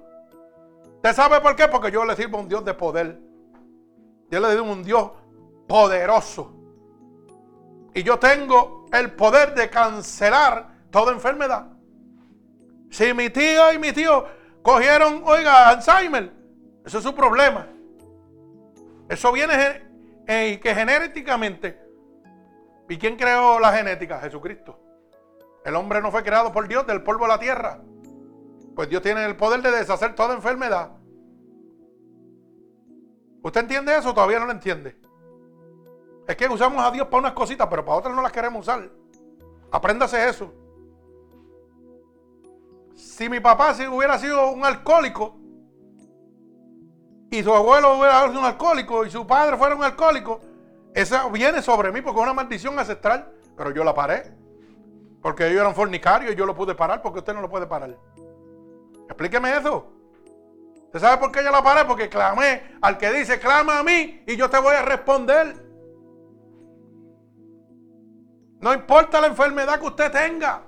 Porque usted la tenga no quiere decir que sus hijos la van a tener. O sus nietos la van a tener. O sus bisnietos tienen que tenerla. Usted tiene el poder en las manos. Se llama Jesucristo. Para pagar toda enfermedad. Bendito sea el nombre de Dios. Usted tiene que pararlo en el momento. No es declararlo. Es decir, hasta aquí llegó aquí llegaste, Satanás. Yo voy a clamar al Dios Todopoderoso. Yo no quiero que mi hijo, que mi hija, que mi tío, que mi abuelo pasen por lo que yo pasé. Yo voy a parar esa enfermedad ahora en el nombre de Jesús. Pero ¿y cómo lo hago? ¿Acostado en la cama? ¿Todo el día durmiendo? ¿O lo hago buscando presencia de Dios? ¿O hago levantándome por las mañanas a hablarle a papá? Papá, estoy aquí, ready. Yo no quiero que mis hijos padezcan de lo que yo he padecido. Yo quiero que esto pare ya en el nombre de Jesús. Y Dios te escucha. Y Dios brega con esa situación y lo sana en el momento. Pero durmiendo no lo va a hacer. Dice la palabra que Dios honra a los que le buscan de madrugada. ¿Usted sabe lo que significa honrar? Que Dios derrama pleistesía, Dios derrama poder, Dios derrama sabiduría sobre todo aquel que le busca de madrugada. Por eso es que usted ve que un hombre predica bonito, lleno del poder de Dios. Porque esta sabiduría viene del cielo, no viene de la tierra. Pero yo no puedo decir, bajo ningún concepto, que voy a dejar que las maldiciones ancestrales de mi vida sigan corriendo sobre mi familia. Yo tengo el poder y la autoridad para pararlo. Yo tengo todo poder y toda autoridad para hacerlo. No sucede porque no estoy en la búsqueda de Dios. Estoy buscando a Dios a mi manera, pero no a la manera de Dios. Dios te dice, búscame de madrugada y tú no lo buscas. Pues entonces, hermano, si usted padece de una enfermedad, su hijo lo va a padecer. Y su otro hijo lo va a padecer. Hasta que usted no, lo, no pare esas maldiciones ancestrales. Dice la palabra de Dios que por su llaga fuimos curados. Dios no es hombre para mentir ni para arrepentir su palabra. ¿Usted sabía eso? Así que a veces nosotros mismos como seres humanos enfermamos a nuestros familiares declarando con nuestra boca que porque yo estoy así, ellos tienen que ser así también. Mentiras del diablo. Saque eso de su mente ya. Empiece a vivir en Cristo. Busque por las mañanas la presencia de Dios para que vea cómo Dios se le revela. Para que usted vea cómo no tiene que llevar mal los hijos a los médicos. Busque la presencia de Dios porque el poder de Dios se va a derramar sobre ellos. Si yo era enfermo de alguna enfermedad, Dios me va a librar de ella totalmente. Pero busque a Dios de madrugada, en la cama durmiendo, no lo va a hacer. Para usted ser merecedor de la gracia de Dios, tiene que pagarle un precio, hermano. Acostado durmiendo todo el día, usted no va a recibir la bendición de Dios. Usted lo que se va es a consumir totalmente. Usted se va a destruir totalmente. ¿Usted sabía eso o no lo sabía? Mire, hermano, esto es matemática sencilla. Oiga bien lo que le voy a decir doble su mano o cierre su puño. Esto es una práctica y no tienen que hacerlo ahora, pero hágalo y Dios le va a hablar, créalo. Doble su manita por una hora y no la mueva. Una hora nada más, una horita. Hermano, media horita, vamos. O 15 minutos. Trate de moverla rápidamente. Y usted me va a decir qué le pasa. ¿Qué le pasa? ¿De la que no la puede mover? ¿Por qué? Ah, porque se encogió, ¿verdad que sí? Déjela una hora después y haga la prueba. Así, doble así o doble su pie, lo que usted quiera doblar. O ponga su cuello de un lado 15 o 20 minutos. Hágalo. Y usted verá que no lo puede mover. ¿Usted sabe por qué? Porque usted se está inutilizando usted mismo. Imagínese usted 8 horas, 6 horas. ¿Usted sabe lo que le pasa a usted? que su cuerpo se muere, su organismo está muriendo totalmente. Entonces le claman a Dios para que Dios lo salve, pero usted no hace nada por usted. Señor, dame fuerza, Señor, levántame. Pero ¿y tú qué haces? ¿Usted, ¿Usted entiende lo que yo le estoy diciendo? ¿O no lo entiende? Está perdido todavía. Nosotros tenemos el poder y la autoridad para estar en la condición que nosotros queremos. Punto, se acabó. Así de sencillo es esto. Si usted dobla la mano suya una hora, cuando la va a poner no la puede mover porque sus músculos se han encogido. Si usted está acostado todo el día, usted va a perder la fuerza de las piernas, va a perder la fuerza de las manos. Todos los organismos de su cuerpo se están empezando a morir poco a poco. Cuando usted trate de hacerlo, no va para ningún lado. Pero es consecuencia de usted mismo. Porque se acostumbró a estar como un parásito, a estar dependiendo de lo que la gente dice, no de Dios. Si yo hubiera dicho, tú sabes qué, Dios, el hombre dice esto, pero Dios dice lo otro. Y yo voy a hacer mi parte para que tú veas como yo tiro para adelante. Tú te levantas. Tú haces las cosas que tienes que hacer por tu propia vida. Tú eres un guerrero de Dios. La Biblia dice que los hombres de Dios son guerreros, no son aplatanados, hermano. Nosotros nos diagnostican una enfermedad y nos tiramos para atrás. Y esa trae otra, y esa trae otra, y esa trae otra, y nos siguen metiendo pastillas, nos siguen metiendo pastillas, y nos hacen, oiga, el cheque de seguro social es de ellos, para que usted lo sepa. Y usted se cree que, ay, me están dando todo, me están dando pastillas. Y usted no sabe que lo que usted es un monigote de los doctores. Cuando usted, tiene un médico por excelencia. Mire, yo he oído testimonios, y no he dicho que lo he visto, pero he oído testimonios de gente de Dios que han ido personas de Dios a orar por una persona que tiene una pierna más larga que la otra y las piernas se han puesto pareja. Oiga bien lo que le estoy diciendo.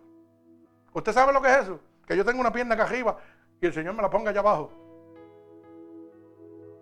Pero la pregunta es la básica. ¿Por qué Dios lo hizo con él y conmigo no lo hace? Contéstame esa pregunta. ¿Sabe por qué? Porque aquel hombre se está sometiendo. Aquel hombre está buscando a Dios de madrugada. Aquel hombre cuando Dios le habla lo oye. Y la Biblia dice, y yo seré tu padre y tú serás mi hijo. Y tenemos una comunión total. Porque hay búsqueda, hay presencia de Dios. ¿Y por qué conmigo no sucede? Porque yo no le hablo a Dios, porque yo no busco a Dios de madrugada. Y la palabra es clara. La palabra es clara. Dios se agrada con lo que le buscan de madrugada. Dios se glorifica con lo que le buscan de madrugada. Bendito sea el nombre de Jesús. Mi alma alaba al Señor. Bendito sea su santo nombre. Seguimos. Éxodo 34, 7. Para que usted vea que la Biblia en todo momento habla de las maldiciones ancestrales. El que no lo quiere creer es usted. Ustedes vieron que hablaba ahí de qué? Que no harías idolatría que no te arrodillarías sobre imagen ninguna. ¿Y cuántos de nosotros nos arrodillamos frente a San Lázaro y San Pepo y todos los que están por ahí? Todos nosotros. ¿Y por qué fue? Porque eso fue lo que me enseñaron. Eso fue lo que me enseñaron porque cuando yo iba a la iglesia católica, yo me acuerdo que yo le decía, mami, dame una peseta, que voy para allá. Mira, allí hay unas velitas y uno echó unos chavitos ahí y ora y ya, y se acabó. Pues eso fue lo que yo aprendí. Bueno, ya no, ya eso es de a peso o algo más para allá arriba, no sé. Pero eso fue lo que yo aprendí, hermano. Y el que me diga que no hizo eso es un mentiroso. Porque antes de usted ser cristiano era católico. Para que usted lo sepa. ¿Cierto, Facho? Y eso fue lo que aprendimos todos. Y yo no estoy diciendo que mis hermanos católicos no se van a salvar. Se van a salvar un montón. Un montón que dejaron de echarle la peseta allí a los santos y pedirle. Y empezaron a recibir lo que viene de Dios, lo que no viene de Dios. Pero ¿qué pasa? Que se sienten más cómodos congregándose en la iglesia católica. Amén. Pero están obedeciendo la palabra de Dios y no la del cura.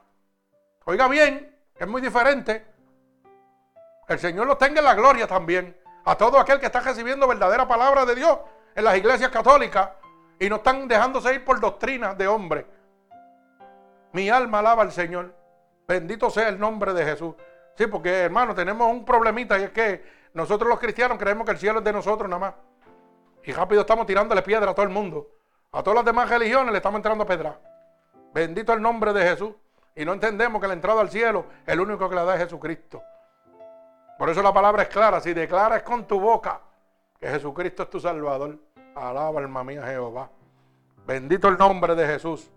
Mire cómo dice el libro de Éxodo, capítulo 34, verso 7 que guarda misericordia a millares, que perdona la inquinidad, la rebelión y el pecado, y que de ningún modo tendrá por inocente al malvado, que visita la iniquidad de los padres sobre los hijos y sobre y sobre los hijos de los hijos hasta la tercera y cuarta generación.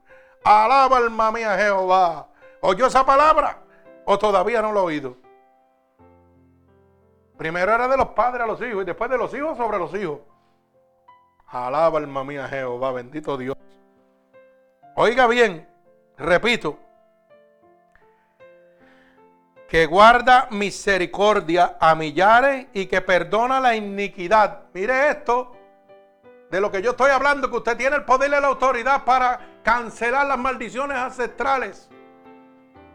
Perdona la iniquidad y la rebelión del pecado y que de ningún modo tendrá por inocente al malvado que visita la iniquidad de los padres sobre los hijos y, y sobre los hijos de los hijos hasta la tercera y cuarta generación. Mira el poder que Dios tiene, que puede cancelar el pecado tres y cuatro generaciones atrás. ¿Mm? Ese pecado que viene usted cargando por las maldiciones ancestrales. Bendito el nombre de Jesús. Mi alma alaba al Señor. Pero vamos al libro de números, capítulo 14, verso 18. Libro de números, capítulo 14 y verso 18. Bendito el nombre poderoso de Jesús. Mi alma alaba a Cristo para seguir viendo que la Biblia habla en innumerables veces de las maldiciones ancestrales. Que el único que no se lo cree es usted, porque el diablo lo tiene dormido. Bendito el nombre de Jesús. Jehová, tardo para la ira y grande en misericordia, que perdona la iniquidad y la rebelión, aunque en ningún modo tendrá por inocente al culpable que visita la maldad de los padres sobre los hijos, hasta los terceros y hasta los cuartos. Mi alma alaba a Cristo, ay santo. Qué bueno está esto, gloria a Dios. Vive Jesús, merecedor de toda alabanza. Esto es por si usted no entendía por qué usted se encuentra en el estado que usted se encuentra, hermano. Bendito sea el nombre de Dios. Usted tiene que entender el Evangelio de Dios. Fíjese que la paga del pecado es introducida a nosotros a través de maldiciones ancestrales, de generaciones tras generaciones. Mire, cuando un hombre empieza a beber es porque otro lo impuso. Le dijo, ven acá, pruébate esto, para que estés bien. Mira qué chévere. Y usted ve a la persona riendo, así que sé yo, ah, pues déjame probar esta cervecita, a ver la que sabe, y la prueba. Y cuando usted ve que aquel está más contento que yo quiero estar igual de contento que él. Y en vez de una se mete cinco. Y después de las cinco, ¿qué hace? Ave María, me estoy sintiendo happy. Y el diablo allá como te tengo, ya cajé, ya eres mío. Y aquel viene y dice, hermano, la nota se me está cayendo, me voy a meter un pase perico. Espérate para despertar porque la noche es joven y hay que seguir. Y allá va aquel, y se da un, un por la nariz. Y cuando usted lo ve que usted está como medio esmongado ya de, tanto jon que se ha metido y mira para el lado a su pana y su pana, hablo malo, pero ¿y cómo tú estás? Yo, papi, me di un toque de esto y esto, mira, esto no sé nada. Esto es lo que te va a poner es despierta para que siga bebiendo y gozando la noche. Y usted va y hace lo mismo. Ya lo majaron. ¿Cómo llegó eso a su Por generación. Se la dejaron caer a usted. A veces usted nunca probó la droga y su hermano pegó a meterse droga y le dijo, vente, pruébate esto. Y empezamos con marihuana, después cocaína, después heroína, después crack y dale por ahí para abajo. Y no lo trajo un hermano al otro. Explíquemelo. ¿Fue así o no fue así? Entonces, ¿qué está pasando? ¿La Biblia miente? La Biblia no miente. La Biblia lo dice claramente. La Biblia lo dice claramente. Maldiciones ancestrales. El único que no lo quiere creer es usted. Y entonces, la pregunta es la siguiente. Sucede esta situación, mi hermano me mete la droga o mi amigo me mete la droga. Y la primera culpa, ¿a quién se le echamos? ¿Al amigo o al hermano? La culpa la tienes tú, porque si tú no hubieras abierto la boca ni la nariz, pues tú no te hubieras huelido ni hubieras fumado. La culpa de eso, la culpa es tuya, porque la decisión la tomaste tú. Pero como esa decisión la tomaste tú, la consecuencia, ¿quién la tiene? Tú también. Porque hoy en día hay gente que están todos acabados, oiga bien, están todos liquidados, y hay gente que jangueaban con ellos y están aniquilados porque tomaron la decisión antes que usted. Dijeron, no, para, para, yo no voy a hacer en eso. Ellos tuvieron el derecho de parar las cosas cuando quisieron, las maldiciones ancestrales. Pero usted no quiso pararlo, usted le siguió gustando. Y entonces usted está como está porque quiso estar así. No le eche la culpa a Dios. La culpa es suya. No le eche la culpa a su hermano. No le eche la culpa a su amigo. No, que me introdujo en esto. No, nadie lo introdujo a usted porque cuando usted nació, del vientre de su madre, usted no nació ni con una bolsa de perico en la nariz, ni nació con un cigajillo en la boca. Usted nació limpiecito. La culpa es totalmente suya. Aprenda a aceptar las consecuencias de las decisiones que usted ha tomado. ¿Por qué le digo esto? Para que cuando usted vaya delante de la presencia de Dios y usted no haya sido obediente a la presencia de Dios, a la voz de Dios, cuando le digan, ok, para el infierno tú, no tenga que decir, ay, yo no lo sabía. No, hermano, eso es una decisión que desde el principio de esta predicación se lo estamos diciendo. El tiempo que usted está aquí en la tierra es para tomar la decisión donde usted va a pasar la eternidad. ¿Usted me entiende? Mi alma alaba al Señor. Vive Jesucristo. Gloria a Dios, merecedor de toda alabanza. Mire, el servicio al pecado es un servicio engañoso. Satanás es un engañador. Satanás te promete placeres, gozo, disfrute. Oiga bien, esa es la paga del pecado. Y usted se va embocado por ir para abajo. Ah, yo voy para eso, sí, eso me gusta. Y la carne se satisface. Oiga bien, pero no le muestra la otra moneda de la, de la carta. Mire cómo dice Gálatas 5:19. Y aquí van a cambiar los gestos otra vez. Porque ahora voy para la parte dura. Ahora voy para donde van los cocotazos de verdad. Para que usted tome la decisión de lo que usted quiere. ¿Quiere la paga del pecado o quiere el don de Dios? ¿Qué usted quiere en su vida? Aleluya. Eso es lo que me gustó oír, el don de Dios. Pero para recibir el don de Dios hay que pagar el precio de Dios. Oiga bien, todo en la vida tiene un precio. La salvación tenía un precio y la pagó Cristo en la cruz del Calvario por usted. Para que usted fuera salvo, él tuvo que pagar un precio. Y para que usted pueda recibir el don de Dios, tiene que pagar un precio, tiene que dejar la vagancia. Tiene que empezar la búsqueda con Dios. Tiene que levantarse por las madrugadas a hablarle a Dios. ¿O usted se cree que usted pide, pide como si usted fuera un rey? Ah, y Dios tiene que atenderlo si usted nunca lo busca para hablarle. Bendito sea el nombre de Jesús. Mire, hermano, usted tiene que entender eso. Como dije ahorita, nosotros cuando nos, mire, cuando usted está joven, usted no sirve nada para los médicos. Cuando usted pasa de los 50 para arriba, usted es el seguro de retiro, apréndalo, de los médicos. Los médicos tienen el medicamento para sanarlo, pero no lo, no lo sanan usted. ¿Usted sabe por qué? Porque ellos viven de usted. Cuando usted empezó el médico, ¿cuántas medicinas tomaba? Uno, dos, ¿cuántos se toma ahora? Y mientras siga visitando, los más le siguen subiendo. Y usted sabe lo que hacen en la medicina, lo baratan usted por dentro. Pero él no le importa. Y usted es tan tonto que dice, ay, sí, más medicina. Más medicina para que me den más chavo, para, que para quedarme tranquilo y no hacer nada. Mire cómo estamos viviendo. Así vivimos. Y ellos matándote, viviendo de usted y usted creyéndole los embustes a ellos. Usted sabe que el cuerpo humano tiene lo que se llama una célula regeneradora. ¿O no lo sabía? Ay, santo, ya me fui para la medicina también. Alaba. El cuerpo se regenera por sí mismo, hermano. Usted mismo lo está matando porque usted quiere matarlo. Explicación básica para que lo pueda entender. Cuando usted se da un tajo, en una mano, por profundo sea el tajo, ¿cieja o no cieja? Ah, pero tengo que ir a cogerme puntos porque. Y llega el bill de dos mil y tres mil pesos por ir a una sala de emergencia. ¿Cierto o? Usted no se da un tajo en una mano y ese tajo se cieja los dos días solito. Y cuando usted lo mira, ahí está. ¿Sabe lo que significa eso? El cuerpo regenerándose él mismo, curándose él mismo. O eso no lo sabía. Alaba. Bendito el nombre de Jesús. No, no, pero es más fácil que me pongan una tesis y me metan cuatro pastillas. Y me dieron una pastilla para el dolor y me rompió los riñones. Y me dieron una pastilla para el dolor ¿ah? y me dio un ataque cardíaco. Pero eso como me gusta. Y mientras me tengan en pastilla, el gobierno me sigue manteniendo, me sigue teniendo la papa, pues olvídate, méteme todas las que tú quieras. Cuando lo que tú necesitas es a Cristo. Bendito sea el nombre de Jesús. Vaya aprendiendo, edúquese. Bendito el nombre de Jesús. El sistema no está para curarlo a usted, hermano.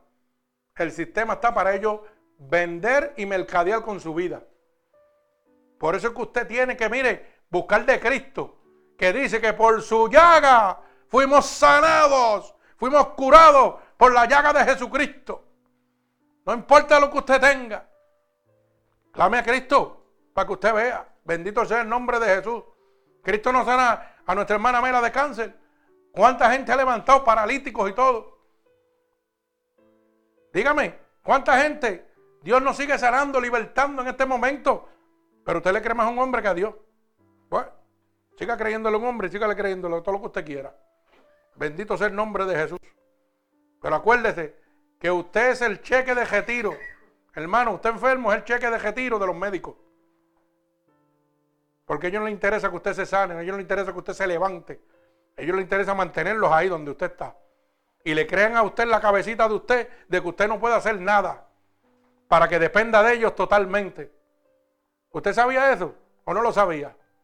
No, no, no, no, no, tú no puedes hacer nunca más nada. Quédate ahí, que tu corazón está débil, que tus pulmones están malos, oye, que tu espalda está mala. No, no, no.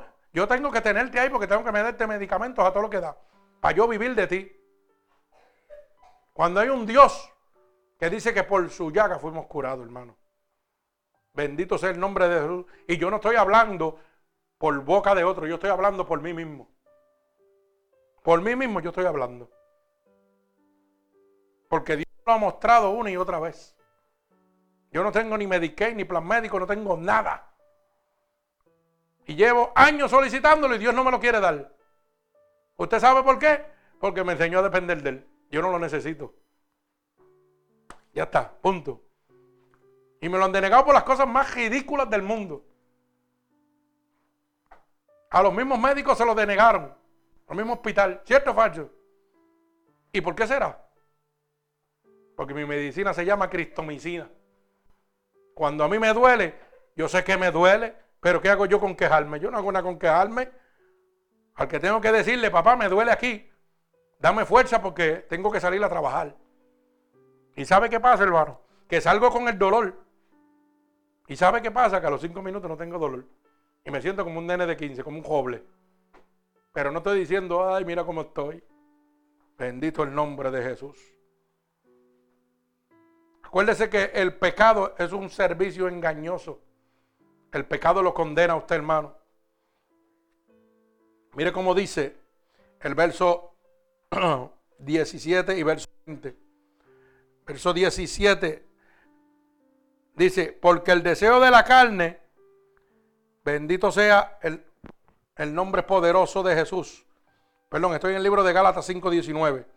Gálatas 5.19 dice, y manifiestas son las obras de la carne, que son el adulterio, la fornicación, la inmundicia, la lascivia, la idolatría, la hechicería, la enemistad los pleitos, los ceros, las iras, las contiendas, las discerniciones, herejías, las envidias, los homicidios, las borracheras, las orgías y cosas semejantes a estas, a cuales los amonesto. Como ya he dicho antes, que los que practican tales cosas no heredan el reino de Dios. Alaba alma mía Jehová. O sea, que esto que Satanás te ofrece es un servicio engañoso. El pecado es un servicio engañoso. Porque fíjese que si usted se deja guiar por esto, dice la palabra claramente que el adulterio, que es uno de los primeros que está aquí, oiga, es engañoso. ¿Usted sabe por qué? Porque eso satisface a uno carnalmente. Usted tener su esposa y tener cuatro o cinco por ahí, claro. El gallo de pelea, a mí, manera que bien me asiento. Pero yo le voy a decir una cosa con todo el amor de mi corazón. Usted podía tener su novia y tener sus chillitas por ahí pero yo le aseguro que después que usted terminaba de estar con su chiquita, iba delante de la presencia de su novia, usted parecía que la policía lo estaba buscando. Y ojo, no se me equivoque, las mujercitas también. Sí, porque a veces piensa que son los hombres, porque también hay mujeres que tenían su parejita y tenían su part-time lovers por ahí, como dicen. Y cuando venían delante de su marido o de su novio, oiga, sentía que la policía los busca. ¿Usted sabe por qué? Porque el ser humano tiene una conciencia acusadora. Pero Satanás te presentaba que fornicar era bueno, que adulterar era bueno, porque yo lo hacía, pero no me presentaba la consecuencia. Una de las consecuencias, perdí mis hijos y perdí mi mujer. Independientemente de yo hubiera sido bueno o hubiera sido mala. Oiga bien, lo perdí. Yo estoy hablando de la consecuencia. Pero no me presentaba que iba a irme al infierno. Porque si Satanás me hubiera dicho, papá, si te acuestas con esa mujer, tú sabes que si mueres ahora vas para el infierno. Como dice la palabra, los que practican tales cosas no heredan el reino de Dios. Pues mire, el servicio al pecado es engañoso, te muestra placer, pero no la condena. Tú puedes mirar una moneda por un lado, pero no por el otro. Así mismo es Satanás.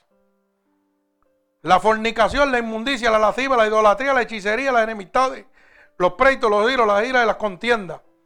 Mire, las envidias, los homicidios, las bocacheras, perdón, y las oleías. Satanás me presentaba que embojacharme y pasarla bien toda la noche, eso era un vacilón. A mi madre, que bien la pasé, que chévere. Y llegaba con mis amistades y yo llegaba a casa y no sabía ni cómo llegaba. Porque la mente mía estaba volando. Pero no me decía que si yo practicaba esas cosas, si yo hacía esas cosas, yo me iba para el infierno. ¿Mm?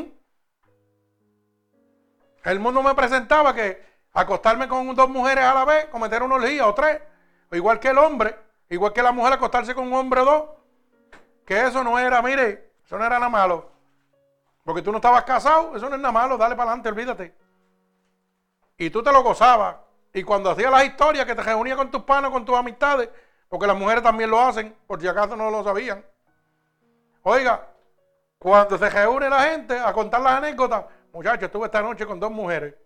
Y la mujer allá, muchacha, fuimos para un sitio y el amigo trajo otro amigo y la pasé de maravilla. Sí, se de la carne. Pero no te dijo que los que practican tales cosas no heredan el reino de Dios. Y si tú no eres el reino de Dios, el único reino que te espera es el de Satanás, el infierno. Así que el servicio al pecado es engañoso, hermano. No se deje engañar por Satanás. Mi alma alaba al Señor. También mire cómo dice Gálatas en Apocalipsis 21.8. Apocalipsis 21.8 dice, pero los cobardes, los incrédulos, los abominables, los homicidios, los fornicarios, los hechiceros, los idólatras y todos los mentirosos tendrán su parte en el lago que arde con fuego y azufre, que es la muerte segunda. Satanás no te dice que, mira, vete allí y miente y no te preocupes que te van a dar todo lo que tú necesitas. Y tú vas y recibes todo lo que tú necesitas. Pero Satanás no te dijo que por eso te vas a ir al infierno. Eso te lo dejó calladito. ¿Ah? O sea, Satanás es engañoso. Satanás te dice, ah, no creas en, nada de eso. Olvídate, esa gente son unos fanáticos, unos religiosos. Esa gente lo que están son, mira, fanáticos nada más. Olvídate de eso, Dios no dice nada de eso. Pero la palabra te dice que los incrédulos, los que no creen lo que yo estoy diciendo, palabra de Dios fiel y verdadera, tienen su parte en el infierno. Alaba alma mía Jehová. Si tú quieres seguir siendo un cobarde y no venir a las manos de Cristo, lo puedes hacer también. Si tú quieres seguir siendo un cobarde y seguir viviendo la vida que vive y no quieres hacer un esfuerzo, buscar a Dios de madrugada y levantarte y buscar la presencia de Dios, tienes tu parte en el lago que arde de fuego y azufre. Estás perdido. No importa que estés todos los días en el culto oyendo la palabra de Dios. Si no eres obediente a Dios, estás perdido. De nada vale, varón. No pierda su tiempo. Bendito sea el nombre poderoso de Jesús esto viene. Mire cómo dice Romano 1.26. Libro de Romano 1.26. Esto sea el nombre poderoso de Jesús. Romanos 1.26 al 32. Mi alma alaba al Señor. Para que usted vea que el servicio del pecado es engañoso Abra su vida, abra su mente, abra su corazón, abra su vida a Cristo. Mire cómo dice Romanos 1, 26 al 32. Por esto Dios los entregó a pasiones vergonzosas, pues aún sus mujeres cambiaron el uso natural por el cual es contra la naturaleza. De igual modo, también los hombres, dejando el uso natural de la mujer, se encendieron en sus lascivias unos con otros, cometiendo algo, hechos vergonzosos, hombres con hombres, y recibiendo en sí mismo la retribución debida a su extravío. Y como ellos no aprobaron tener en cuenta a Dios, Dios los entregó a una mente reprobada para hacer cosas que no convienen. Estando atentos de toda injusticia, fornicación, perversidad, avaricia, maldad, llenos de envidia, de homicidio, de contienda, de malignidades. Son murmuradores, detractores, aborrecedores de Dios, injuriosos, soberbios, altivos, inventores de males, desobedientes a los padres.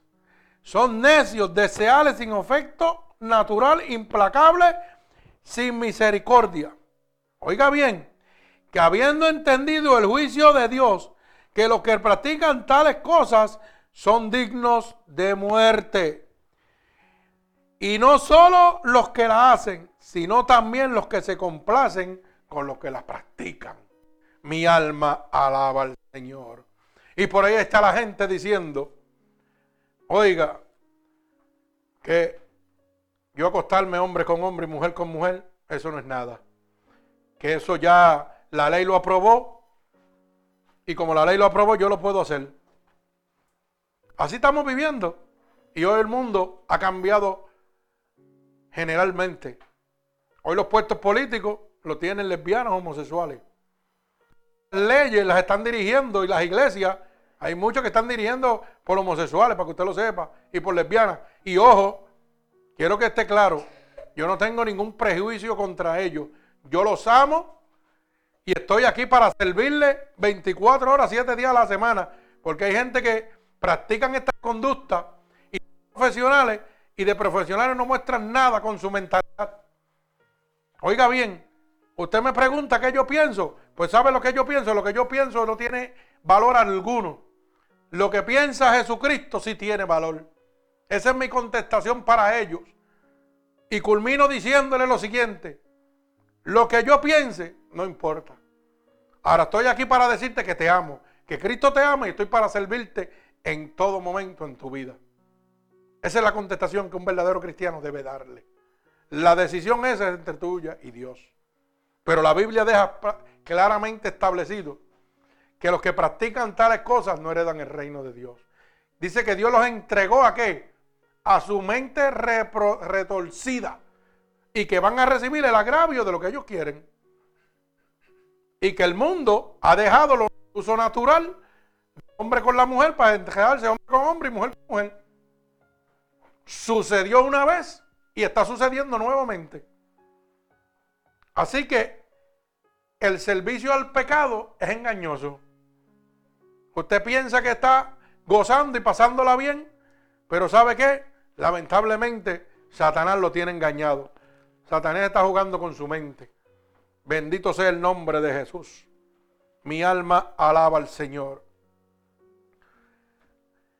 Mire cómo dice Apocalipsis 22, 15. Para que usted pueda entender que el servicio de Satanás es engañoso, el servicio al pecado. Por eso esta predicación, paga o don de Dios. La paga del pecado o el don de Dios. Lo que tú quieras escoger. Hoy Dios te ha dejado clara en la, palabra de Dios que tú vas a tomar la decisión de lo que tú quieras. Dice, libro de Apocalipsis, capítulo 22, verso 15. Mas los perros estarán fuera y los hechiceros, los fornicarios, los homicidas, los idólatras y todo aquel que ama y hace mentira. Cada uno de ellos estará fuera estarán en las manos de Satanás. Así que usted sabrá lo que usted está haciendo. Bendito sea el nombre poderoso de mi Señor Jesús.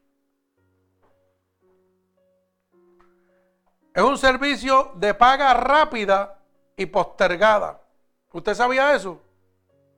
Esto es un servicio de una paga muy rápida.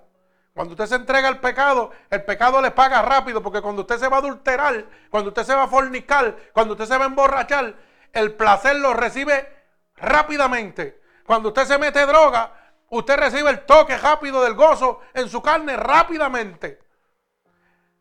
Pero es por telgada, ¿usted sabe por qué? Porque la, la, la, oiga, la conclusión de lo que usted va a recibir es en la eternidad. Se coge un tiempo para usted recibirlo. Pero el diablo no le muestra eso. Le muestra lo rápido de la acción, de la bendición que usted recibe en la carne, la satisfacción de la carne cuando usted peca. Pero no le muestra la consecuencia, por eso es portelgada, porque usted va a pasar una eternidad en las manos de Satanás. Bendito sea el nombre de Jesús. Mi alma alaba al Señor. Vive Jesucristo, gloria a Dios, merecedor de toda alabanza. Santo, aleluya. Mire cómo dice el verso 21 al verso 23. Pero qué fruto tenía de aquellas cosas de las cuales ahora avergonzáis, porque el fin de ellas era muerte. O sea que Satanás te, te, mostraba que eso era bueno, pero el fin de eso era la muerte. Era que ibas a parar en el infierno. Bendito sea el nombre poderoso de Jesús.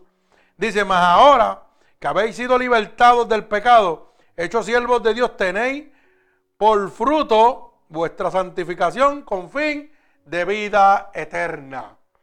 Ahora que has venido a las manos de Jesús, por la sangre y el sacrificio de nuestro Señor Jesucristo, oiga, el fruto es la santificación tuya y una vida eterna en Cristo Jesús. Bendito sea el nombre de Dios. Porque la paga del pecado que tú cometías antes, dice la palabra, es muerte. Pero la dádiva de Dios, la gracia de Dios sobre tu vida, es vida eterna en Cristo Señor nuestro. Bendito sea el nombre poderoso de mi Señor Jesucristo. Gloria al Señor. Así que ahí hemos visto rápidamente la paga del pecado. Ahora vamos a ver el don de Dios para que tú tengas en tus manos la decisión de hacer lo que tú quieras. El don de Dios que recibimos gratuitamente por su justicia. Oiga, no porque usted se lo merezca. Mire el libro de Efesios, verso 8. Porque por gracia soy salvo, por medio de la fe, y esto no de vosotros, porque es don de Dios. O sea que es don de Dios que tú seas salvo por su gracia. No porque tú te lo mereces. Porque a causa del pecado tú estabas muerto. Y aún estando muerto, Dios te ama tanto que mandó a su Hijo para que hoy, que tú estás muerto, procedas al arrepentimiento y tengas vida eterna.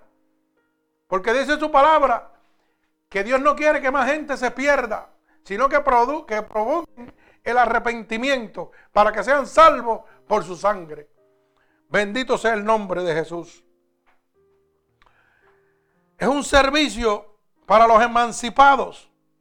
Bendito sea el nombre poderoso de Jesús. Y usted se preguntará qué significa emancipados. ¿Alguien sabe qué significa emancipado? Mire hermano, la palabra emancipados significa que ha sido libertado de algún poder o de alguna autoridad que los gobierna. Eso significa emancipado. Que por la gracia de Dios usted es libre del poder de Satanás que gobernaba su vida. Alaba, alma mía, Jehová. Bendito sea tu santo nombre. Mi alma te alaba. Por eso el verso 18 es claro. Dice, y libertado, verso 18, el libro de Romanos capítulo 6, verso 18. Libertados del pecado, viniste a ser siervos de la justicia. Libertados por el poder y la gracia de nuestro Señor Jesucristo. Mi alma alaba al Señor vive Jesucristo. El don de Dios que es un servicio divino. El don de Dios, hermano, no es un don de hombre. Es por la gracia de nuestro Señor. Viene de la divinidad de nuestro Señor Jesucristo. La divinidad de Dios Padre para con nosotros. Por eso el verso 22. Mi alma alaba a Cristo del libro de Romanos capítulo 6 y verso 22 dice, porque la paga del pecado es muerte, mas la dádiva de Dios es vida eterna en Jesús, en Cristo Jesús, Señor nuestro. O sea, que esto es un servicio divino, hermano, que solamente usted puede recibir por la sangre de nuestro Señor Jesucristo, por el sacrificio de nuestro Señor Jesucristo. Mi alma alaba al Señor. Es un servicio que es un servicio santo. Nuevamente repetimos el verso 20. Es por la gracia de nuestro Señor Jesucristo y Dios nuestro bendito. El don de nuestro Señor Jesucristo para su vida es un servicio con fin glorioso e inmerecido. Mi alma alaba al Señor. Por eso es que el verso 23 dice, porque la paga del pecado era muerte, mas la dávida de Dios es vida eterna. Por eso es que es un servicio que es glorioso por el sacrificio de nuestro Señor Jesucristo, pero es inmerecido porque usted estaba muerto a causa del pecado. Bendito sea el nombre de Jesús. Y culmino con estos dos versos. Romanos capítulo 10 y verso 9. Dice que si confesares con tu boca que Jesús es el Señor y creyeres en tu corazón que Dios se levantó de entre los muertos, serás salvo. Porque con el corazón se cree para justicia, pero con la boca se confiesa para la salvación. Pues la escritura dice, todo aquel que en él creyere no será avergonzado porque no hay diferencia entre judío y griego, pues el mismo que es Señor de todos es rico para con todos los que le invocan, porque todo aquel que invocare el nombre del Señor será salvo. Hermano, está en tus manos en este momento. Si quieres recibir la paga del pecado o quieres tú en este momento recibir el don de Dios. Y lo único que tienes que declarar con tu boca que Jesucristo es tu Salvador. Porque dice que todo aquel que invocar el nombre del Señor será salvo. Bendito sea el nombre de nuestro Señor Jesucristo. Y acuérdese que Romanos 3:23 dice claramente, porque por cuanto todos pecamos, estamos destituidos de la gloria de Dios. O sea, hermano, que usted no tiene más que una sola opción. Recibir el don de Dios o recibir la consecuencia por la paga del pecado. Un pecado que en este momento es engañoso porque te muestra felicidad carnal, pero no te muestra la condena eterna que hay escondida para ti detrás de ese placer carnal. Un pecado que muchas veces lo recibimos por herencia, ya que desde que nacemos cargamos el pecado de Adán y luego seguimos cargando el pecado a través de nuestras maldiciones ancestrales. Bendito sea el nombre de Jesús. Por eso es que usted ve que mucha gente que están en el usuario de drogas y alcoholismo, oiga, van a donde los santeros para que le hagan collares y que los protejan, para ellos seguir endrogándose, para ellos seguir vendiendo drogas, para que nadie los coja. Porque eso lo aprendieron de maldiciones ancestrales. Pero yo quiero, hermano, que usted abra los ojos del entendimiento. Mire las noticias. Cuando usted los encuentra muertos que los presentan. Andan con siete collares y que los siete collares de las potencias. Como si lo hubieran protegido de las balas. ¿Y por qué está muerto? Con todos sus collares en el cuello. No sea ciego, hermano. Abra la luz del entendimiento. No siga buscando hechicería ni idolatría. El único que lo puede proteger se llama Jesucristo. El único que puede pregar con Satanás se llama Jesucristo. Pero apréndase algo que le dije al principio. Un cristiano part-time no puede pelear con un diablo que trabaja full-time. Bendito el nombre de Jesús. Sométase a Cristo, busque a Cristo en todo momento. La palabra lo dice claramente. Buscad a Jehová en todo momento orarle a Jehová en todo momento. Porque Satanás está como león rugiente, devorando a todo el que se le presenta de frente. Y el único que puede pelear con Satanás es Jesucristo. El que venció en la cruz del Calvario es Jesucristo. Y usted tiene a Jesucristo cuando usted se levanta de madrugada a hablar con él. Alaba alma mía Jehová. Ahí se acabaron las sonrisas. Bendito sea el nombre de Dios. Vive Jesucristo. Así que no siga siendo engañado por el servicio de la paga del, pecado, que es engañoso en su vida. Reciba el don de Dios en este momento. No se deje engañar. Efesios 2.8 dice que es por la gracia de Dios, no por obras. Así que cuando usted le digan que siembre, que ya parece que usted está en una hortaliza sembrando, porque lamentablemente ahora las iglesias todas quieren sembrar. Quieren que todos los miembros siembren para que sean bendecidos. Oiga usted eso. Y dice la palabra de Dios que es por gracia, no por obra. No hay nada que usted pueda hacer. Dice que la única manera de recibir vida eterna es arrepintiéndose al pecado y declarando con su boca que Jesucristo es su Salvador. Usted no necesita más nada, hermano. No sea engañado por Satanás. Bendito sea el nombre de Jesús. Por eso mismo la palabra dice, en mi nombre echarán fuera demonios. Oiga, harán prodigios y milagros. Pero ¿sabe qué? Hacedores de maldad, en el día del juicio no los conoceré. Así que el que tenga oído, que oiga lo que el Espíritu le dice. Hermano, yo he dado esta poderosa palabra que Dios me ha dado en este, este momento para usted. Y como dicen en mi pueblo, la bola está en el parque. Usted juega si quiere o no. Dios le ha dejado en este momento la decisión de usted tomar la decisión que usted quiera. Si usted quiere la paga del pecado, ya sabe la consecuencia. Ya Satanás no lo puede engañar porque Dios le ha abierto los ojos en este momento. Pero si usted quiere el don de Dios, lo único que tiene que declarar con su boca que Jesucristo es su Salvador. Así que en este momento, todo aquel que quiera recibir a Cristo como su único y exclusivo Salvador, en este preciso momento solamente tiene que repetir conmigo. Señor, yo he oído tu palabra poderosa y he entendido que estaba engañado todo el tiempo de mi vida. Y en este momento, yo te pido que tú inclines tu oído a mí. Yo quiero recibir el don de tu gracia sobre mi vida.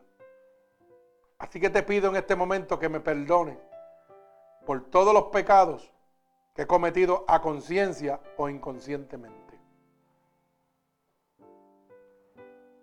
En este momento te pido, porque tu palabra dice que si yo declaro con mi boca que tú eres mi salvador, yo sería salvo. Y en este momento estoy declarando con mi boca que tú eres mi salvador. He oído que tu palabra dice que si yo creyera en mi corazón que tú te levantaste de entre los muertos, yo sería salvo.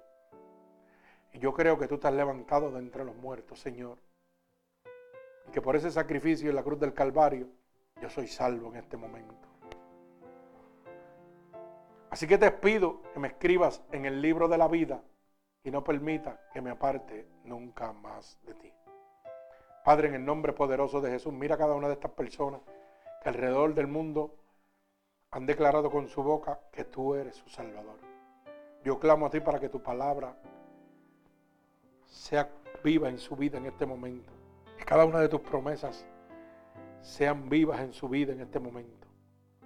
Yo te pido ahora mismo que a la distancia tú los toques con una visitación de tu Santo Espíritu, Señor. Padre, visítalos en este momento. Tócalos, cúbrelos con tu sangre vicaria derramada en la cruz del Calvario. Límpialos de todo pecado y toda transgresión que han cometido conciencia inconscientemente. Llénalos de la unción de tu Santo Espíritu ahora mismo, Padre. Que las corrientes de agua viva empiecen a emanar sobre cada uno de ellos, Señor. Como confirmación de que tú los has recibido, Señor en el reino de los cielos en este momento, Padre. Que tú los has recibido como hijos tuyos en este momento, Padre. Hay fiesta en el reino de los cielos en este momento. Padre, con la autoridad que tú me has dado en este momento, yo declaro un regalo del cielo para cada uno de ellos, Señor. Te lo pido en el nombre poderoso de Jesús. Amén y amén. Que Dios los bendiga. Si en este momento algún hermano que ha recibido esta predicación ha sido de bendición y ha transformado su vida y quiere pasarla, recuerde, gratuitamente a cualquier hermano, amigo, familiar o a cualquier otra persona alrededor del mundo, solamente tiene que entregarle nuestra página web, Ministerios Unidos por Cristo, 7.wix.com, diagonal MUPC y ahí recibirá esta poderosa palabra que ha transformado su vida y puede transformar la vida de cualquier familiar suyo o amigo. Recuerde que puede dejar su petición y estaremos orando por ella. Así que en el nombre poderoso de Jesús, que el Señor les bendiga. Alabado